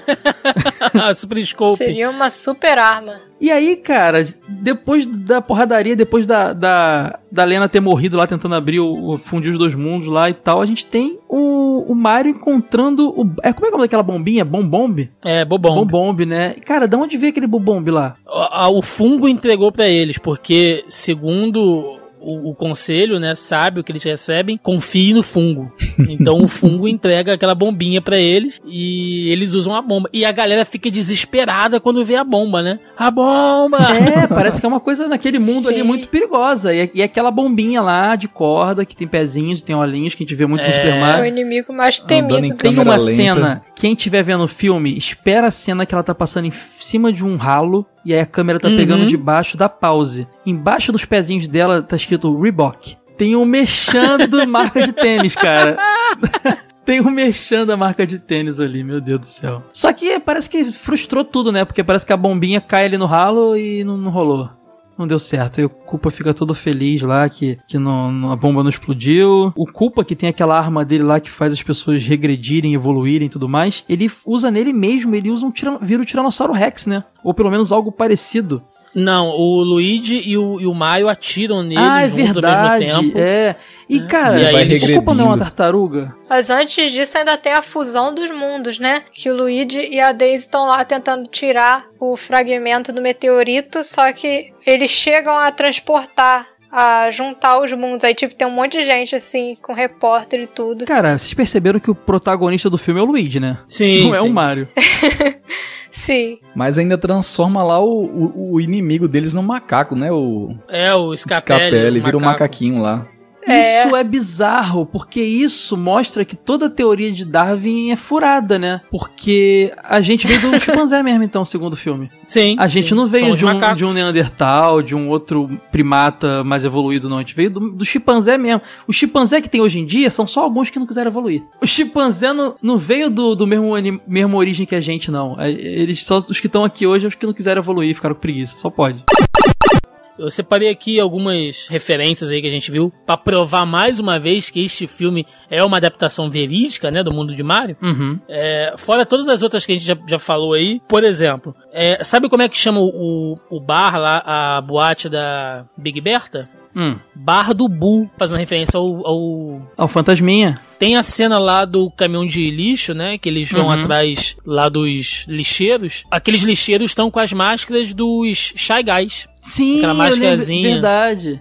Ah, não, Né, a versão, fica a outra. versão bem mais, mais é, steampunk delas, né? Mas, mas pode crer. Tem uma hora que eles estão conversando dentro de uma casa e tal. Pela janela você consegue ver que tem um estúdio de, de Tatuagem. tatuagem que tá escrito Tattoo Hammer Bros, que são dos irmãos Martelo, né? E tem dois martelinhos cruzados, assim, lá, lá dos inimigos clássicos. E uma referência que eu achei bem bacana. E aí eu não sei se é coisa da minha cabeça ou não, fica aí pra quem quiser rever o filme. Logo depois que o Mario e o Luigi desligam o aquecimento na base do Copa, eles começam a subir uma, uma tipo uma, uma área de uma área de manutenção, né? Que é uma escada em zigue-zague e tem tipo umas vigas no fundo assim, que pra mim aquilo ali é o cenário lá do Donkey Kong, lá, quando o Mario ainda era o Jumperman. Eles vão Olha. subindo em zigue-zague com as vigas no fundo, assim. Eu, eu, eu olhei aquilo ali e falei, cara, só pode ser uma referência. Porque se você olhar, é muito igual. Você tá de parabéns, cara. Você prestou atenção no filme mesmo. Prestei, tô falando, cara. Você tá filme- de parabéns. Desculpa por isso, hein? Desculpa por isso, hein? Desculpa qualquer coisa aí. Mas aí, ó, quer ver? Olha só, fica uma referência subliminar aí, ó. Todo mundo que evoluiu, né, tá lá no mundo do Mario. Quem não evoluiu somos nós. Nós somos macaco. Quem é um macaco do mundo da Nintendo? Donkey Kong. Tan tan, tan tan, é, exatamente. Podia ser até plot pra continuação, porque tem a continuação, né? Pelo menos pareceu, porque acaba a história, ah, a Daisy resolve ficar no mundo dela lá, o Toad lá, que era o Goomba que se redimiu no final, tá vivo, o Yoshi também. É o Gumba Gaiteiro, né? É o Goomba, É o Gumba gaiteiro, Gaiteiro, que que ele uma gaita. Ele continua com a gaita dele lá. É. Até o Yoshi tá lá, tá- ele era o, o animal de estimação do, do Koopa, a Daisy adota. Ele dá até um tchauzinho pra, pro Mario e Luigi quando eles estão É, voltando pro mundo deles. Em stop motion, é muito feio. E cara, passa um tempo, eles estão lá como bons italianos, pelo menos o Mario, comendo macarrão na em sua casa lá. Com a Pauline, Daniele. que não chama Pauline. Mesmo depois de dar uns pegas na dona lá do submundo. Se ju- Exatamente, se não. junta o com que aconteceu em Vegas Brooklyn. fica em Vegas. O que aconteceu, o que aconteceu em, Dino, em Dino Brooklyn fica em Dino Brooklyn. O Mario foi meio que os olhos não veem, É. o coração não sente. Cara, você sabe por que, que, o, que, o, que o Mario pegou a Big Berta? Por quê? Porque pra ele se caiu na rede é peixe. Ah, agora. Nossa. Ele- Nossa, tá com tudo hoje. Mas aí, cara, nesse momento que eles estão lá, o Luigi tá meio, tá meio chateado, né? Perdeu a namorada, tá vendo TV meio triste. Tá, tá tendo que morar com o Mario e a namorada do Mario. Ele, não- ele não deve estar se sentindo bem ali naquele ambiente. Quem que de repente aparece na TV falando. Não, eles estão eles estão vendo uma matéria acho que do mundo estranho, alguma coisa, assim, um programa mostrando que eles salvaram a cidade, Uhum. né? Que, que eles impediram de acontecer e tal. E aí me aparece a Daisy com visual a la Ripley do Alien, arrombando a porta com um trabuco na mão. Gente, Blade Runner total. Isso é no filme do Super Mario Bros. A minha indignação é tamanha, dizendo que eles, ela precisa da ajuda deles. Tipo assim, por quê? Que, o que, que eles podem fazer, sabe? Lá eles eram apenas duas pessoas que estavam sem querer lá, que, que conseguiram uns itenzinhos legais e, e ajudaram a resolver. Eles não têm nada. E, acaba assim. Alguma coisa deu errado, cara. Ela, ela, ela volta tipo Dr. Brown, né? Você É, precisa voltar comigo agora. exatamente. e aí mostra que eles queriam fazer uma continuação, cara. E eu, fico- eu te pergunto, qual continuação? Se ele já tava resumindo o Super Mario do 1 ao, ao World, será que era o Super Mario RPG? Será que era o Yoshi, Yoshi's Island? Será que era o Super Mario 64? Que que, que originar o roteiro desse segundo filme? Nunca saberemos, graças ao Rei Cogumelo, que não vamos saber. Porque o filme nunca mais nunca aconteceu, esse segundo filme. E é isso, né? Assim que acaba esse- essa, essa trecheira toda que a gente. Vocês gostavam quando assistiam na TV? Vocês achavam bom? Era bom, é bom e continuará sendo. Porque é Nintendo ou nada.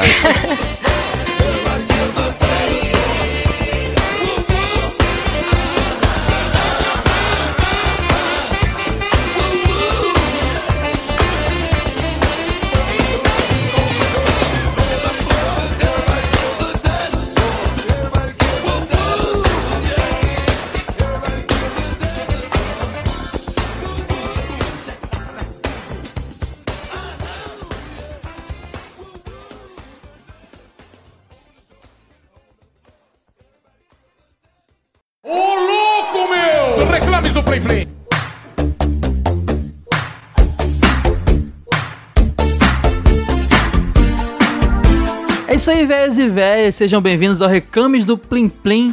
Esse bloquinho, segundo bloco aqui do podcast TV de Tubo. Isso mesmo, nome vai ser Reclames do Plim Plim. E aqui a gente vai bater papo, ler os feedbacks de vocês, interagir com vocês, divulgar as coisas aqui relativas a, a, a, à revista Jogo Velho, aos podcasts que a gente produz, coisas de parceiros também, tudo que a gente puder divulgar aqui.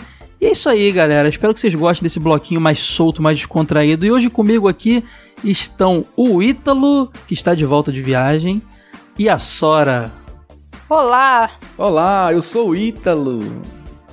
Fala galera que assiste meu canal. Cara, sabe o que é doido? Eu falei que o Ítalo tá vindo de viagem, mas acho que ninguém ainda ouviu o episódio sem o Ítalo da- viajando, cara. A gente trabalha tanta gordura, galera, que a gente fica meio maluco às vezes. Trabalha. Provavelmente vocês vão ver uns episódios aí. Trabalha, Sem- trabalha, tratado na chibata. Que Inclusive, o nosso patrão Eide Tasaka está presente aqui agora, mas não está gravando porque ele está trabalhando na, na- em produtos, novidades da Jogo Velho em breve. Mas está aqui tudo- ouvindo tudo que a gente fala, só não está gravando. Caio, você Abraço, é muito Eide. inocente. Ah, meu Deus do céu. Ele trabalha nada, ele tá jogando Switch. Aqui ele trabalha coisa nenhuma. Tá jogando Mario Odyssey e tá, no Tá, mudo, tá né? jogando, tá jogando. Ele- você cai muito na lábia dele. Não sei nem quantos anos eu trabalho com ele. Então, galera, é... primeiro recadinho aqui do Reclames do Plim Plim é o seguinte. A gente tá gostando muito da interação de vocês, da, da ajuda de vocês lá no iTunes, que é muito importante para podcast do geral. É uma plataforma principal de podcast. É, desde da- dos últimos episódios apareceram vários é, vários comentáriozinhos, várias, várias estrelinhas lá. É, principalmente, principalmente no podcast Jogo Velho. Então, se você curte TV de tubo e foi lá e só deu cinco estrelinhas e deixou comentário no é, feed do Jogo Velho, vá lá no feed do TV de tubo também, deixa lá suas estrelinhas, tá bom? Ajuda pra caramba a divulgar o, o, o podcast, manter a, gente, manter a gente numa boa posição no ranking e tudo mais. É, e também o próprio po- podcast do Jogo Velho. Se vocês não deixaram lá suas estrelinhas, dá um pulinho lá e ajuda a gente. Só buscar lá Jogo Velho TV de Tubo e classificar a gente. Então queria agradecer aqui o pessoal que deixou os comentários estrelinhas lá no feed do TV de Tubo no iTunes. Obrigado, Lionel Lovar de Freitas, nosso Thundercat brasileiro. Caio Vinícius Neri, meu xará. Milena, Rafael PB7 e o Agente PD. Muito obrigado, galera, pelos comentários, pelos elogios e pelas estrelinhas no TV de Tubo. Se vocês não deixaram no jogo velho, corre lá e deixa também, ajuda pra caramba, valeu. Também queria convidar vocês para mandar feedbacks pra gente, pra gente ler aqui nessa no Reclames do Plim Plim, nosso segundo bloco. É só mandar um e-mail para podcast@jogovelho.com.br que a gente vai ler aqui, tanto pro podcast Jogo Velho quanto TV de YouTube, é o mesmo e-mail. Você também pode comentar no post lá do, de divulgação do, do episódio lá no Facebook da gente, facebook.jogovelho.com.br. E, e também pode comentar no post lá no site, jogovelho.com.br. Você procura lá, você pode ir direto no podcast.jogovelho.com.br para achar só os podcasts. Deixa comentário lá no post do episódio que a gente lê aqui. Nossas demais redes sociais, twitter.jogovelho.com.br. Também temos o Instagram que em breve vai estar sendo alimentado, o arroba Jogo Velho. E nossos grupos, queridos grupos que estão bombando, galera. Lá o Asilo Retro Gamer no Facebook, só jogar lá aqui no post tem o link também. E no Telegram, nosso novo grupo lá com a galera trocando muita ideia, muito interativo. O Ítalo tá adorando o Telegram, né, Ítalo? Sora também. A galera é frenética lá. Pô, muita nostalgia, galera, muito bom. É só você acessar o telegram.me barra jogo velho e vir trocar ideia com a gente também. Três semaninhas, 80, 80 velhos. Já já batemos 100 velhos lá, vai ser muito bacana. Já é um O asilo, hein? asilo tá lotado. O asilo tá lotado. Em breve, quando a gente marcar os, os encontros velhos aí pelo Brasil aí, talvez no Rio, talvez São Paulo, a gente Rio pode até Norte. Rio Grande do Norte também. A gente pode talvez até reunir essa galera pra trocar ideia, a galera que só se conhece virtualmente. Olha que legal. Muito bacana. Agradecendo aos apoiadores que ajudam a gente no nosso padrinho, nosso Apoia-se. Hoje destacando o Johan Gonçalves e o Lucas Fintelman. Muito obrigado aos dois por nos ajudar aqui a manter esse projeto vivo e a crescer cada vez mais. E se você quiser apoiar a gente, você pode ir lá no apoia.se barra jogo velho ou no padrim.com.br barra jogo velho e ajudar a gente a não só manter o projeto, como eu disse, mas crescer cada vez mais. Tem as metas lá e muitos, muitas ideias de, de aumentar conteúdo e tal. Então é muito legal vocês ajudarem. Realmente é, é, é muito bom para manter a chama nostalgia viva aí. Quanto mais conteúdo tiver sendo produzido, melhor. E já está disponível, galera, a revista Pocket número 2, especial RPG, 50 RPGs, né? Que foram editadas pelos grandes Cláudio Prandoni lá do The Enemy e o Rodrigo Lara lá do All Jogos, cara. As duas feras aí do, do meio gamer da internet, produção de conteúdo, jornalistas. E tão assim, muito legal vocês terem. Vocês darem uma olhada lá na revista que tá linda como sempre, né, galera? Jogo velho é espetacular, né? Diagramação maravilhosa. Eu fico babando. Eu fico Tá babando demais. com essa revista. Não é porque eu tô aqui, não. Eu já babava. Quem me conhece na internet sabe que eu já babava há muito tempo. E conteúdo também tá maravilhoso, então é uma nostalgia só. Inclusive, galera, não só relembrei de muitos RPGs clássicos, fiquei com vontade de revisitá-los, como conhecer RPGs que não passaram por mim. Isso que eu acho mais legal. Como a quantidade de coisa legal que tinha no passado é, é tão grande que a gente descobre coisas até hoje. Fico, eu fiz uma listinha lá de coisas que eu, pra, pra eu visitar aí e jogar.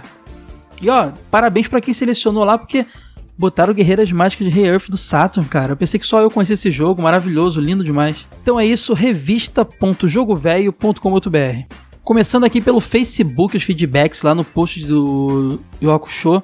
Ismael Ferreto comentou: Yu Yu Hakusho, ótimo cast aí, galera. Uma coisa ruim é ali no final que o Coabra é colocado de escanteio quase sem aparecer. Aí, velhos, valeu. Cara, isso é uma verdade, mas assim, se você para pra analisar a proporção que a série tomou, acho que o cara foi até. O Togashi foi até. Fez até sentido o, o sair do que pegar um ser humano comum e inventar uma, um Deus Ex máquina lá pra ele de repente ficar muito forte e acompanhar os outros, sabe? Ele realmente saiu, saiu de lado pra deixar só os yokais mesmo lá resolvendo tudo. Então faz sentido, mas realmente fez falta pra caramba nas lutas finais. Ismael, brigadão pelo seu comentário, cara. Continua aqui com a gente. Você é um queridão, cara. Há muito tempo acompanhando é, produção de conteúdo que eu faço na internet. Valeu mesmo. E comentário do Thiago Santos. Que cast fantástico esse de Yu Yu Hakusho. Já chegaram com o pé direito na porta. Ou melhor, com o Leigan na fuça. Apesar de amar Cavaleiros, tenho que admitir que Yu Yu foi o melhor anime que passou aqui no Brasil. Nos anos 90, né? Talvez, será que no geral? É possível, é muito bom mesmo. Já reassisti várias vezes e continuo gostando ainda mais. Excelente cast, galera. Continuem assim. Boa sorte na nova empreitada.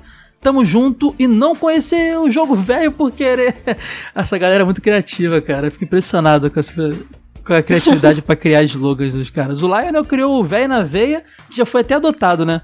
Saiu aí é, imagem aí nas redes sociais do- oficiais do jogo velho aí, usando o slogan do Lionel. Muito bacana. Tiagão, muito obrigado, cara. Continua aqui com a gente. Abração. E por falar no Lionel, o nosso, o nosso Thundercat brasileiro, o Lionel deixou um comentário lá no nosso post sobre o Yu Hakusho falando assim: Fala sintonizadores de canais, esse programa sobre o Yu foi maravilhosamente nostálgico. Me lembro que esse anime também causou furor na minha escola. No dia seguinte à primeira exibição, todo mundo pirando com o protagonista morrendo no primeiro episódio. É, aí, assim como aconteceu comigo, aconteceu com o Lionel. Levantando a saia da coleguinha, o bicho é safado. Realmente um anime muito diferente da linha que a manchete estava passando na época, tanto em estilo quanto em roteiro. Esse lance de mundo espiritual, demônios invadindo a Terra, sempre chamaram a minha atenção, mais do que os outros assuntos. E assim como o pai do Everton Leon, eu também achava a animação do Yu muito acima do Shurata e Cavaleiros do Zodíaco. Aí é polêmica, hein? Tanto em fluidez quanto animação e estilo. Nunca percebi mudanças de traço como em Cavaleiros do Zodíaco, que eram gritantes. É, realmente aí ele tem É, razão. um episódio era de um jeito, aí no outro já era outro traço, porque eram vários estúdios Era. fazendo, rolava muito isso. E como sempre fui ligado nisso, foi mais um fator que me fez ficar vidrado na série. Obviamente que a dublagem e as músicas de abertura e encerramento também ficaram cravadas na memória. Tanto que até hoje eu mando às vezes um Ah, eu sou Toguro! Muito bom relembrar esses momentos. Até mais, telespectadores do Tubão. Valeu, Leonel. Comentário show e história fantástica. Inclusive, é, queria falar aqui uma coisa que a gente tá esquecendo, né? Tivemos um, uma mensagenzinha no início do episódio que todo mundo ficou emocionado, que foi da Miriam Fisch, dubladora da Botan, que fez aniversário recentemente. Então, parabéns, Miriam, obrigado por ter ajudado a gente. Se você estiver ouvindo aqui, a gente mandou o episódio pra ela, né? Mas se você estiver ouvindo aqui esses feedbacks, pô, muito obrigado por ter sido tão importante na nossa infância e parabéns. Isso aí, parabéns, Miriam. Muito obrigada aí por essa participação e muito obrigada pelo, pelo excelente trabalho que você tem feito com dublagem. É uma dubladora excelente. Parabéns, Miriam, e obrigado por balançar o coração dessa veiarada. A começar por o nosso chefe aí, que quando recebeu o áudio ficou uns três dias sem dormir emocionado. O Thiago Ramos Melo comentou lá no post do nosso site: Salve velharada, sintonizando a TV e ajustando o cast com esponja de aço para apreciar um grande clássico dos animes que virou, que virou sucesso em terras BRs. Comecei a assistir Yu Yu Hakusho como quase todos aqui na querida manchete. A história em si no começo foi até surpreendente por causa da morte, entre aspas, do Yusuke. Pensei que ia acabar por ali mas depois e com o andar foi melhorando e assisti até o fim. Claro que destaco a dublagem, e muito bem feita, gerando um ambiente bem zoeiro e cômico, cheia de gírias que fizeram aquela época. Parabéns, parabéns pelo episódio e esperaremos mais lembranças e histórias nessa TV de tubo, pois a cada episódio um canal da nossa nostalgia volta a sintonizar as almas velhas. Pode ter certeza que vai ter bola, hein? bastante nostalgia assim nesse TV de tubo, porque olha, cada coisa que a gente lembra que realmente é pra mexer com o coração da velharada. Tiagão, amigo das antigas, obrigado. E eu fico impressionado que ele, Lion, essa galera tem um talento pra escrever, né, cara? Eles viram quase uma poesia os textos, cara. Cara, Thiago, me emocionei, cara, com esse teu final aí. É analisando a TV de tubo. E obrigado por estar aqui com a gente. A gente vai fazer o possível pra sempre despertar essa nostalgia em vocês, que é a nossa missão aqui na internet. Comentário aqui no site do Anderson da Rosa. Valeu, Anderson. Olá, pessoal que coloca bombril na antena. Parabéns pelo ótimo cast. Yu Yu nunca terminei de assistir, mas explico. Aqui no Rio Grande do Sul, naquele ano que passou, a retransmissora da Manchete começou a transmitir a Record. Ah, rola muito isso, né? As emissoras para alcançar é, praças mais distantes, assim, elas pegam é, outras locais para retransmitir o conteúdo. E parece que a, retra- a retransmissora da Manchete mudou para Record logo no ano do Hakusho. Caramba, que furada. Tava, ficou vendo só conteúdo. Na época a Record era só propaganda de. de top. é, é, como é que é aquele negócio daquela iogurteira top term, né? As coisas Top desse term, tipo é. assim, programas religiosos e tal, pode crer. Lembro vagamente de ter visto algum episódio, mas acho que bem no início do anime e muito tempo depois que descobri que se colocasse uma antena no HF, era possível ver a manchete no canal 18, que depois começou a transmitir a Rede Mulher. Caramba, cara, que complicado. Cada, as coisas não ficavam muito estabelecidas pra lá. E quando fizeram a exibição no Cartoon, não tinha e não tenho TV paga também, então ele não viu. Cheguei a conseguir alguns episódios com um amigo que por sinal me emprestou Evangelion também, mas não tinha todos e na época não tinha internet decente para de- baixar. Acabei esquecendo, mas estou atrás de todos os episódios. Parabéns, continue com esse excelente podcast. Abraço e até o próximo comentário. Só mais uma coisinha, muito show ter a abertura do podcast com a Miriam Fischer. Pô, cara, nem fala, a gente ficou emocionado aí de ter a participação dela, mesmo que rapidinho.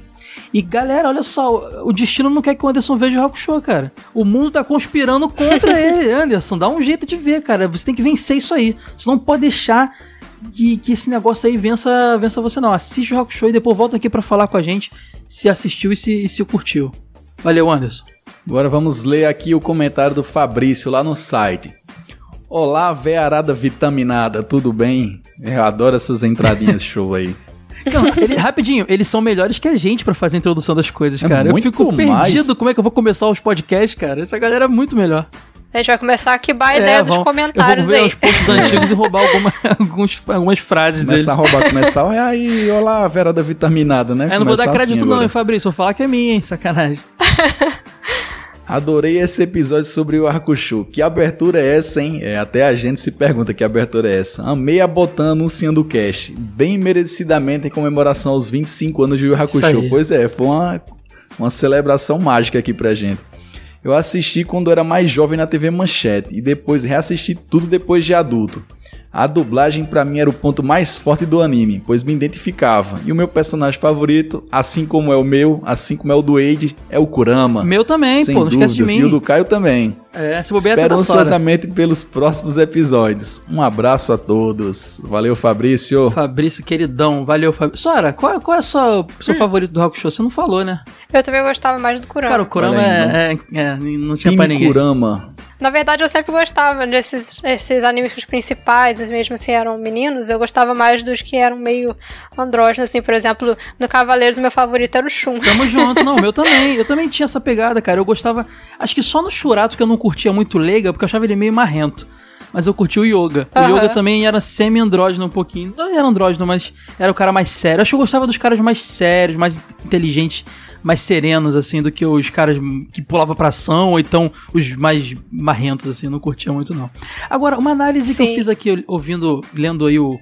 Ouvindo o comentário do Fabrício e analisando tudo que a gente fez, é, tudo que a gente já leu até agora, Cavaleiros do Zodíaco, por exemplo, que foi um fenômeno, tem muitos críticos hoje.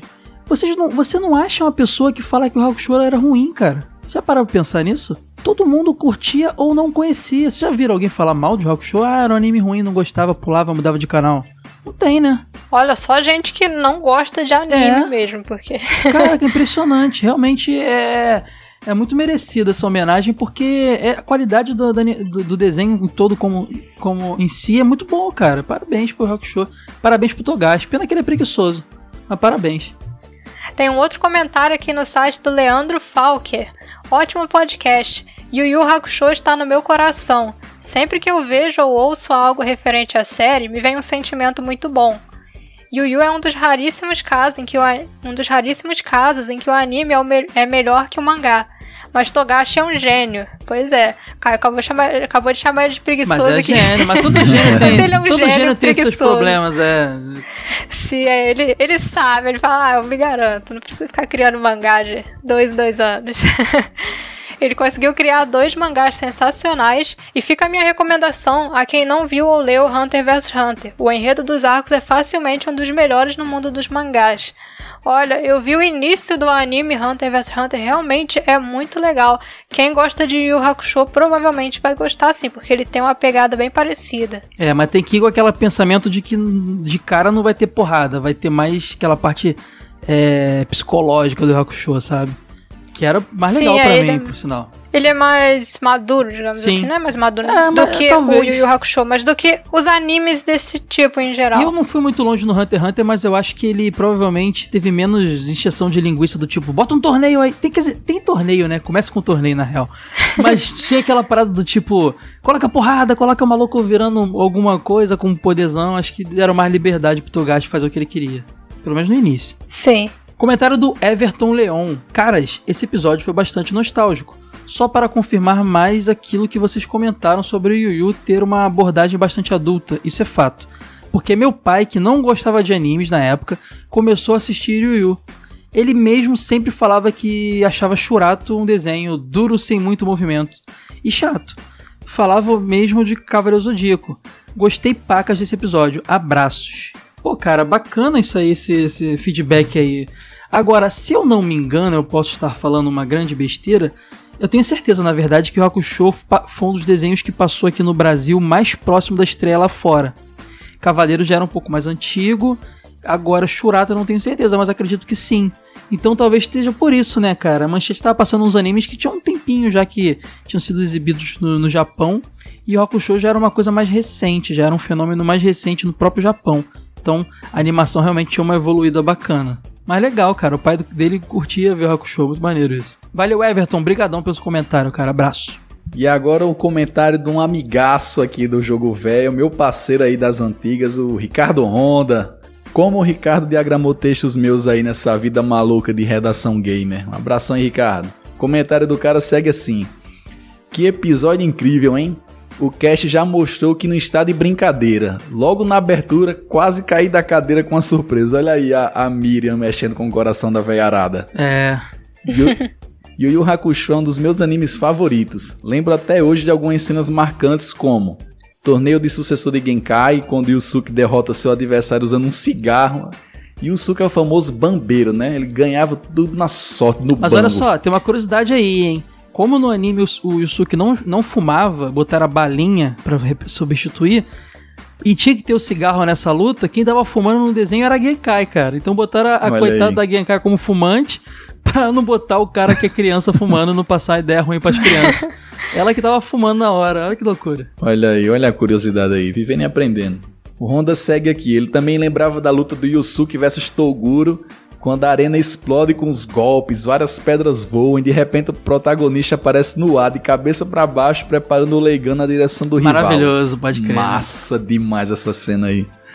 A luta do Riei no Torneio das Trevas, em que ele resolveu usar golpe do Dragão Negro das Trevas logo no início e desintegrou o adversário. Sem esquecer as lutas de Kurama Yoko versus Shishiwa Kamaru, Yusuke versus Sniper, Kurama versus Gourmet Toguro Ani e Riei versus Shiguri.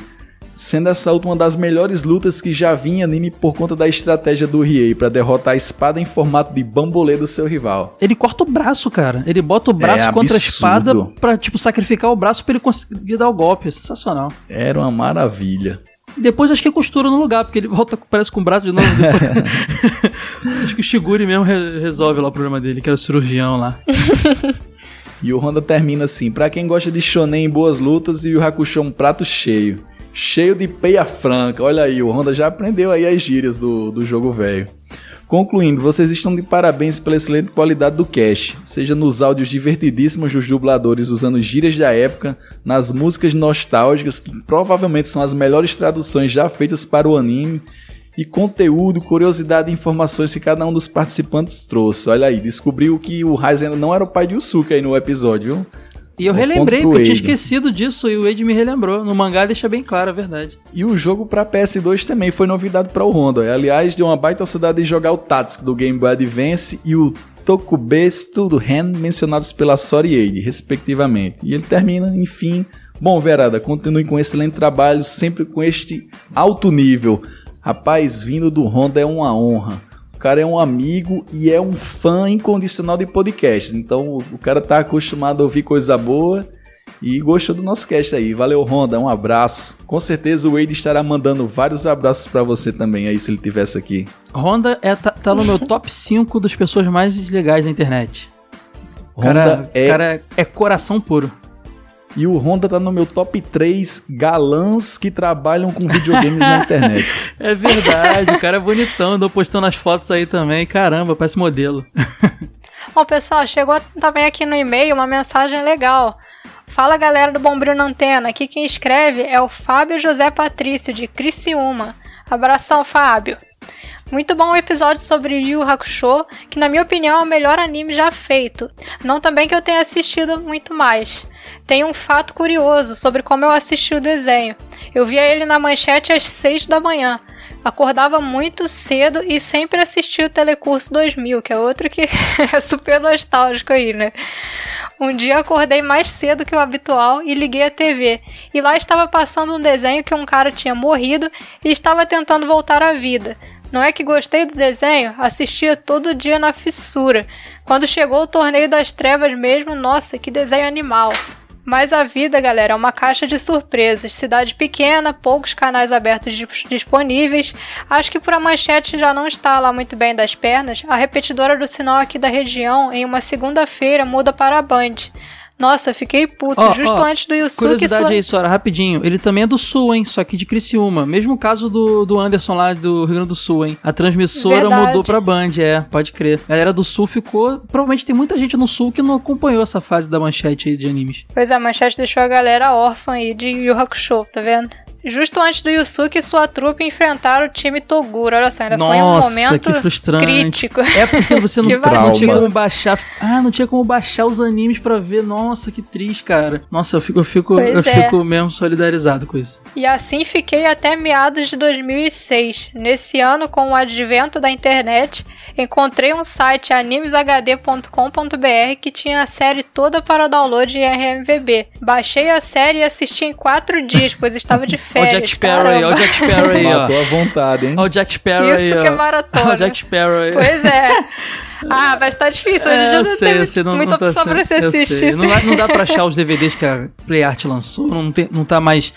no- acho que não tá mais no ar nenhuma emissora, Show, eu entendo, eu entendo. É, acho que o mangá ainda é mais fácil de achar, mas É, o mangá foi eu não relançado há pouco se- tempo pela, pela JBC, edição linda, por sinal. Demorou muito, mas valeu a pena. Acho que foi ainda melhor por já ser maior e entender algumas pegadas do desenho. Uhum. Valeu, galera. Lionel, uou! Lionel Ho, galera se encerrando aí, sempre lembrando do podcast, do podcast, lá, do Thundercat brasileiro Lionel aí, cara, abração.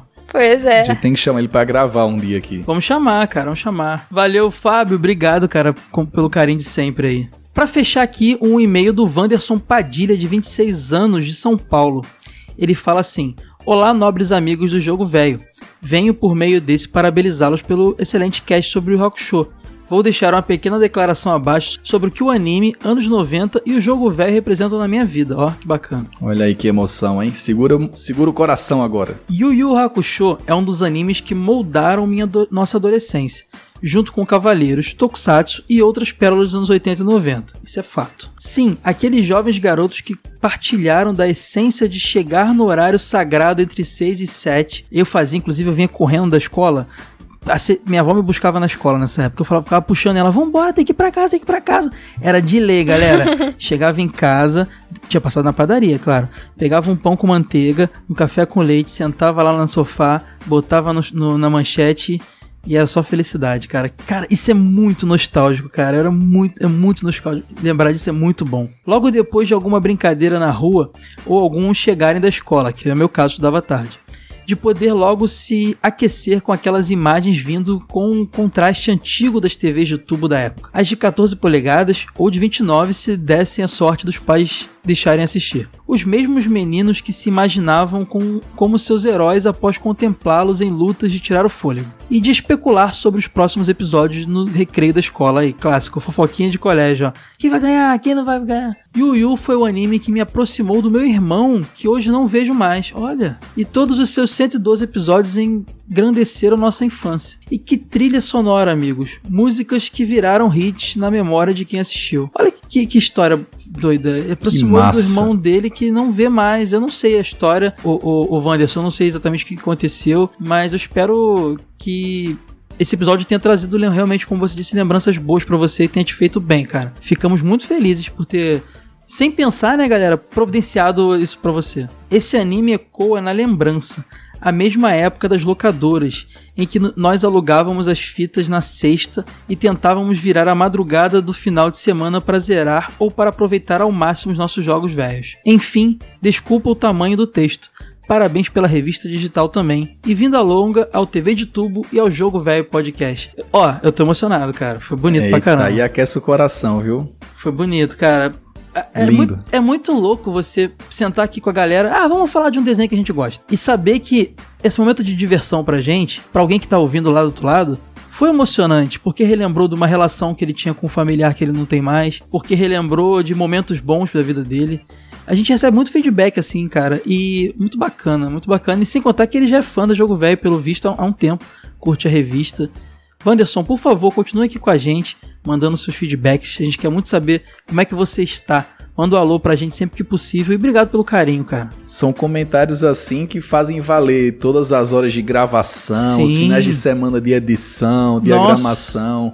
Sem Faz dúvida. valer a pena tudo. Sim, Fantástico. isso que é legal da produção de conteúdo, que é um, às vezes um trabalho que você faz com um certo carinho, mas não importa se uma pessoa, dez pessoas ou mil pessoas vão assistir, você tá despertando lembranças ou sentimentos nas pessoas, isso é muito legal, porque é mais do que apenas visualização, né? É uma coisa que você tá fazendo pra vida das pessoas, e isso é muito legal. Uma coisa que o Wade estaria concordando aqui se tivesse é que a nostalgia, mais do que qualquer coisa na produção de conteúdo, tem essa magia, né, cara? A nostalgia é um é. negócio realmente que faz mágica. Já ouvi feedbacks de pessoas que já leram textos meus, ouviram podcasts meus que estavam em depressão e ficou melhor, ajudou a superar. Então, é mágica, cara. Se isso não é milagre, se isso não é magia, se isso não é. Não, não sei o que, que é, entendeu? É muito louco. A nostalgia é realmente algo, algo sensacional e eu fico muito feliz de ser apaixonado por nostalgia e viver falando disso o tempo inteiro da minha vida. Bom, depois desse momento emocionante, vamos agradecer aqui rapidinho todo mundo que mandou é, feedbacks. Não, não- deu pra ler tudo, é muita gente, né, galera? Então, abraço pro Team Blue, lá do MachineCast, obrigado pelo feedback. Pro Mike Evani também, abraço pro Leandro Frignani, abraço pro Bruno Cass, abraço também pro Jefferson Andrade, abraço pro Vini Costa. Vini, a gente vai ler, na próxima a gente vai ler, cara. Manda pra gente. Todo mundo que não foi lido, mande que a gente vai, assim que der, ler os seus, os seus feedbacks.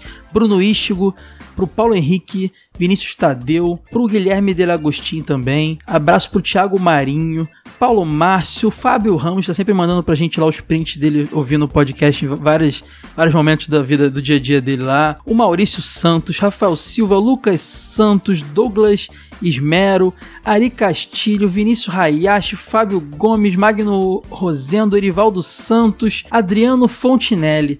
Obrigado a todo mundo que int- interagiu com a gente, que entrou em contato também. Ah, Rafael Belmonte também, que mandou pra gente também e-mail. Queridão, mandou palavras lindas pra gente. Obrigado, Rafael, que é aqui da equipe do Jogo Velho. Muito obrigado mesmo pelos feedbacks e é por isso que a gente vai estar aqui semana que vem de novo, tá? Só por causa disso. Só porque vocês estão curtindo e, e tá fazendo diferença pra vocês. Então ficamos por aqui, né, galera? Isso aí. Valeu. Até a próxima, galera.